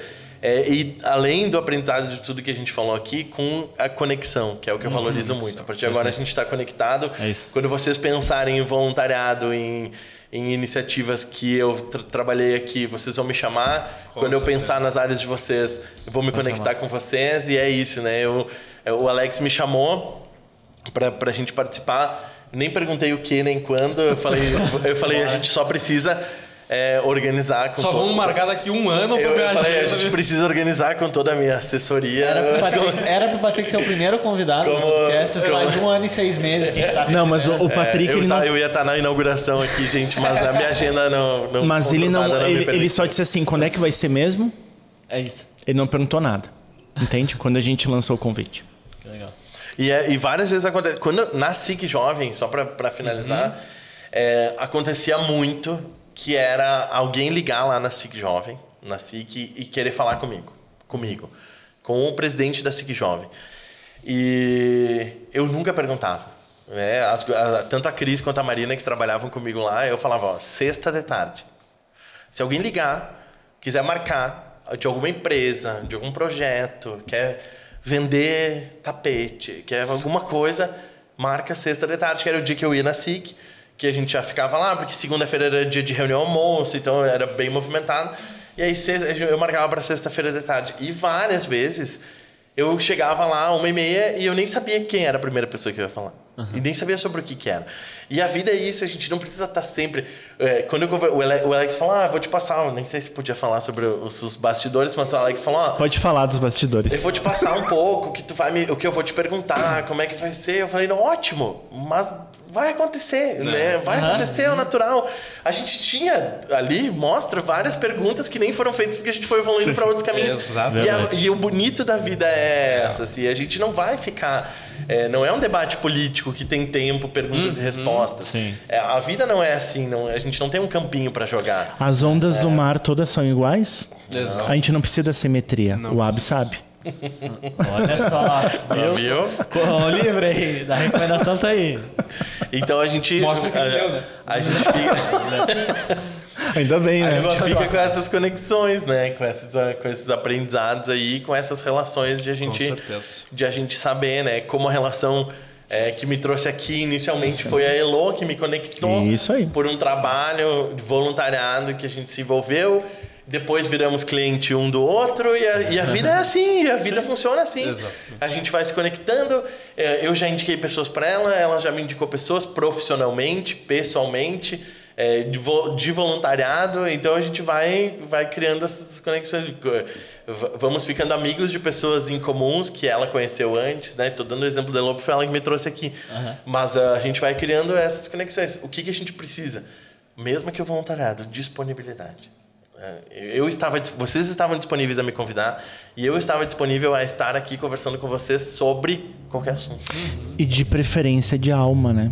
Disponibilidade de alma. É, Ah, exatamente. senão, senão nem vem, né? É o mais senão nem importante. vem. Quem, quem não vai vir aqui com alma nem vem também. Exatamente. Que a, gente não, Patrick, que a gente não quer, porque agora eu já tô aqui. Atenção, quem assistiu o próximo, eu já tô aqui. Não. Mas de- se deixar, eu venho. Se deixar, eu venho. se deixar, quer divulgar mais alguma coisa? Além do Instagram? Os teus projetos, talvez. Qualquer coisa. Não, cara, eu não tô, tô Tá super tranquilo, assim, é, eu é, não, não tô é, desmerecendo divulgar qualquer coisa que eu faça ou espaço, Claro. mas é, ao mesmo, são tantas coisas e nada É ao que, mesmo é que fica feio assim, se tu for né? falar e esquecer alguma Esquece coisa. de né? alguma ainda, Então, né? pô, É. ficou interessado, entra em contato, a gente conversa. Não, é, é que são, é, co- nessa janela do voluntariado, por exemplo, assim, que foi uma temática que a gente veio, como eu faço parte de muitas entidades, é, tem muita coisa. Então, é, eu, eu prefiro te mandar um- uma direct no Instagram para quem me, me perguntar quais são as entidades e as pessoas, e, e eu faço questão, quando eu conecto, eu faço questão, então vamos lá. Eu vou junto, quer? Cris, querem ir? Vamos conectar o teu, teu projeto de voluntariado, vamos conectar, eu vou junto. Na primeira reunião a gente vai junto lá, Sim. eu te apresento, a gente conversa e aí depois segue e faz. E isso acontece muito, sabe? É, o- o Alex me liga e fala: Ah, eu quero, quero é, fazer um projeto de voluntariado. Eu levo a pessoa lá, conecto ela. Teve uma ação que foi muito legal. Uma senhorinha me ligou e ela falou assim: Ah, a gente quer fazer. Sei lá quanto tempo a gente está falando, mas. É, uma, uma senhorinha me ligou e falou assim: Ah, eu faço reiki e eu queria muito fazer reiki com as crianças. Daí eu falei, ah, bem legal, deixa eu só ser a primeira vítima. Eu falei, senhora, eu quero fazer reiki com a senhora, né? Porque daqui a pouco também, né? Vai dar um chazão lá nas crianças. Aí eu, eu, eu falei, não, vamos, vamos conversar. Conheci ela, uma senhora super legal, com uma história de vida muito bacana. E eu falei, ótimo. Eu fui em duas, daí a gente marcou em duas entidades, assim, ela fez as sessões individuais com as crianças, foi muito legal. E eu conectei ela em duas reuniões. E depois ela continuou indo. E ela ficou acho que um ano e meio indo nessas duas entidades. Uma vez por mês ela ia lá, fazia reiki com as crianças, levava sementinha. Olha que legal. Levava sementinha de flores Hum. para as crianças levarem para as casas delas, para elas plantarem. Então, e, e é, foi só uma primeira conexão, né? Então isso é legal, assim, a gente conecta e, e, e vai fluindo, assim. E é, é, nem posso pelo código de ética da OAB, mas, né, advogados precisando, estamos aí. Também faço isso. Mas né? isso veio, veio natural, que era o que eu falava na Jovem para todo mundo que entrava na Jovem, que aconteceu comigo quando eu entrei. As pessoas entram e se engajam nessas entidades empresariais, isso é super importante e relevante, para que elas tenham um bom desenvolvimento profissional. Todo mundo quer, é, e a gente falava isso, né? Todo mundo quer ser um bom advogado, uma boa advogada, um bom médico, uma boa médica, psicólogo. Enfim, todo mundo quer ter o reconhecimento na sua profissão. E a gente busca as entidades de classe para isso, para que a gente seja visto enquanto uma representatividade daquilo que a gente faz. É, mas tem que ter mais do que isso. E quando a gente dá mais do que simplesmente querer clientes, os clientes vêm de forma natural. Tanto que eu te falei, eu, não, eu essa semana não, não, não, não vou conseguir fazer nenhuma live, nenhuma caixinha de perguntas, porque eu, eu tenho que atender, tenho que trabalhar. Alex, a mesma coisa. Se eu pedir para marcar uma consulta com ele essa semana, provavelmente. É, ele tá só, pensando, ele- Só porque sou eu e ele gosta muito de mim. Mas ah, senão ele não vai conseguir. Né? Por quê? Porque quando a pessoa faz isso é, de uma forma natural, gostando do que faz, as coisas acontecem. E nesse caso que tu falou só porque eu, ele gosta muito de mim, seria no caso ele almoçando e conversando contigo. porque o tempo realmente tá faltando. Pode ser, me dando atenção, tá bom, gente. Eu posso junto, né? não tem problema. Alex, você quer divulgar alguma coisa? Tudo certo. Mesmo. Sempre não tenho rede social, né? Do Patrick, então. Não Eu só tenho o LinkedIn, né? Aqueles... LinkedIn, clássico LinkedIn, que continua na descrição, né? Isso, continua LinkedIn. descrição. tudo Continua na descrição. É, eu não, eu, eu, eu- hoje eu falei que eu não tenho Facebook, porque eu não sou um senhorzinho. Eu não tenho Twitter, porque eu não sou jovem, então por enquanto eu tô no Instagram. Tô, tô, Sim, tô no meio. Tô Até, surfando até, ali, até mano. o Elon Musk ou alguém comprar uma- o Instagram depois. o Musk não, ele já comprou o Twitter, ele comprou o Twitter agora. Finalizou essa né? semana. Finalizou. Mas é interessante o assunto. Eu acho que a gente pôde transitar e levar esse assunto e desmistificar. Porque as pessoas colocam no voluntariado uma maneira muito fácil. E não. É um, é um, é um tipo de trabalho que não vai ser remunerado, não envolve questões materiais, mas envolve muita responsabilidade. Tá? Então a gente falou, a gente transitou aqui por essas duas horas, acho que foi isso, né, Carlos, hoje. Ah, mas que a gente pôde levar esse assunto de uma forma muito objetiva, sabe? Ah, realmente como ele é e com uma vasta experiência que o Patrick tem aqui. Mas e para finalizar, a gente tem que fazer tudo com responsabilidade, né? Sim. Vocês estão aqui comunicando, vocês têm responsabilidade, responsabilidade. na comunicação de vocês, as pessoas estão ouvindo. Quem vocês trazem aqui, o perfil de pessoas que vocês trazem aqui. Exatamente. É, é a responsabilidade de vocês. O que eu vou falar é minha responsabilidade, mas o programa de vocês é a responsabilidade de vocês. Se eu pego o carro, agora eu vou embora, eu estou dirigindo, eu tenho que ter responsabilidade. Então, o voluntariado é só mais uma das responsabilidades, das coisas que a gente tem que fazer com responsabilidade. Que a gente deve fazer em tudo. A gente tem que ter responsabilidade social, financeira, emocional, afetiva com as coisas que a gente faz. E dá pra gente contribuir e melhorar a realidade da nossa comunidade. Tem como fazer isso. Muito. Os caminhos estão aí. Muito. Os ônibus, né? Nós temos, capa- nós, nós temos capacidade e tem muita gente com necessidade. Com Isso aí. certeza. Perfeito. Muito obrigado por ambos participarem. Patrick, teu conhecimento, tua experiência, eu tenho certeza que vai ajudar muitas pessoas. Duas já ajudou. Agora a gente sabe o caminho. Então, muito obrigado. Essa conexão que, que, que foi proporcionada aqui foi muito incrível. Tenho certeza que vai ajudar muitas pessoas. Eu que agradeço, parabéns pelo espaço de vocês. É, te interrompi, né? Não, É, não, E, e obrigado. é, é, todo mundo sabe como é, é desafiador é, criar ah, algo diferente, como vocês fizeram, como vocês estão fazendo, e ter o respaldo da comunidade caxiense, né? E, e pelas pessoas que eu já vi aqui, me sinto honrado é, de estar aqui, dentre várias pessoas que eu vi aqui com atual relevância. Acho que já estou mais velho do que algumas que eu vi aqui, é, mas eu fico feliz de estar aqui seguindo essa cadeira de várias pessoas que já é, é, trilharam aqui. A gente e, e eu, a maioria eu conheço pessoalmente por essas conexões que a vida nos oportuniza é, mas também para contar é, uma trajetória diferente e singular, como todas as histórias que a gente tem aqui, né? Obrigado pela oportunidade. Obrigado, Alex, também Valeu. pelo convite. Eu te agradeço. Ah, com certeza, muito obrigado. O ego é meu amigo. Não, não. Cravei agora, tô o, o ego lá em cima. Vocês viram que nem precisava de lenço, né? É, Viu só? é, não, não foi necessário, não foi necessário. Ah, mas quase, porque se eu fico falando das crianças e dos idosos, eu choro. Eu, eu fiz uns ampassant assim, sem entrar muito nas histórias pra, pra não.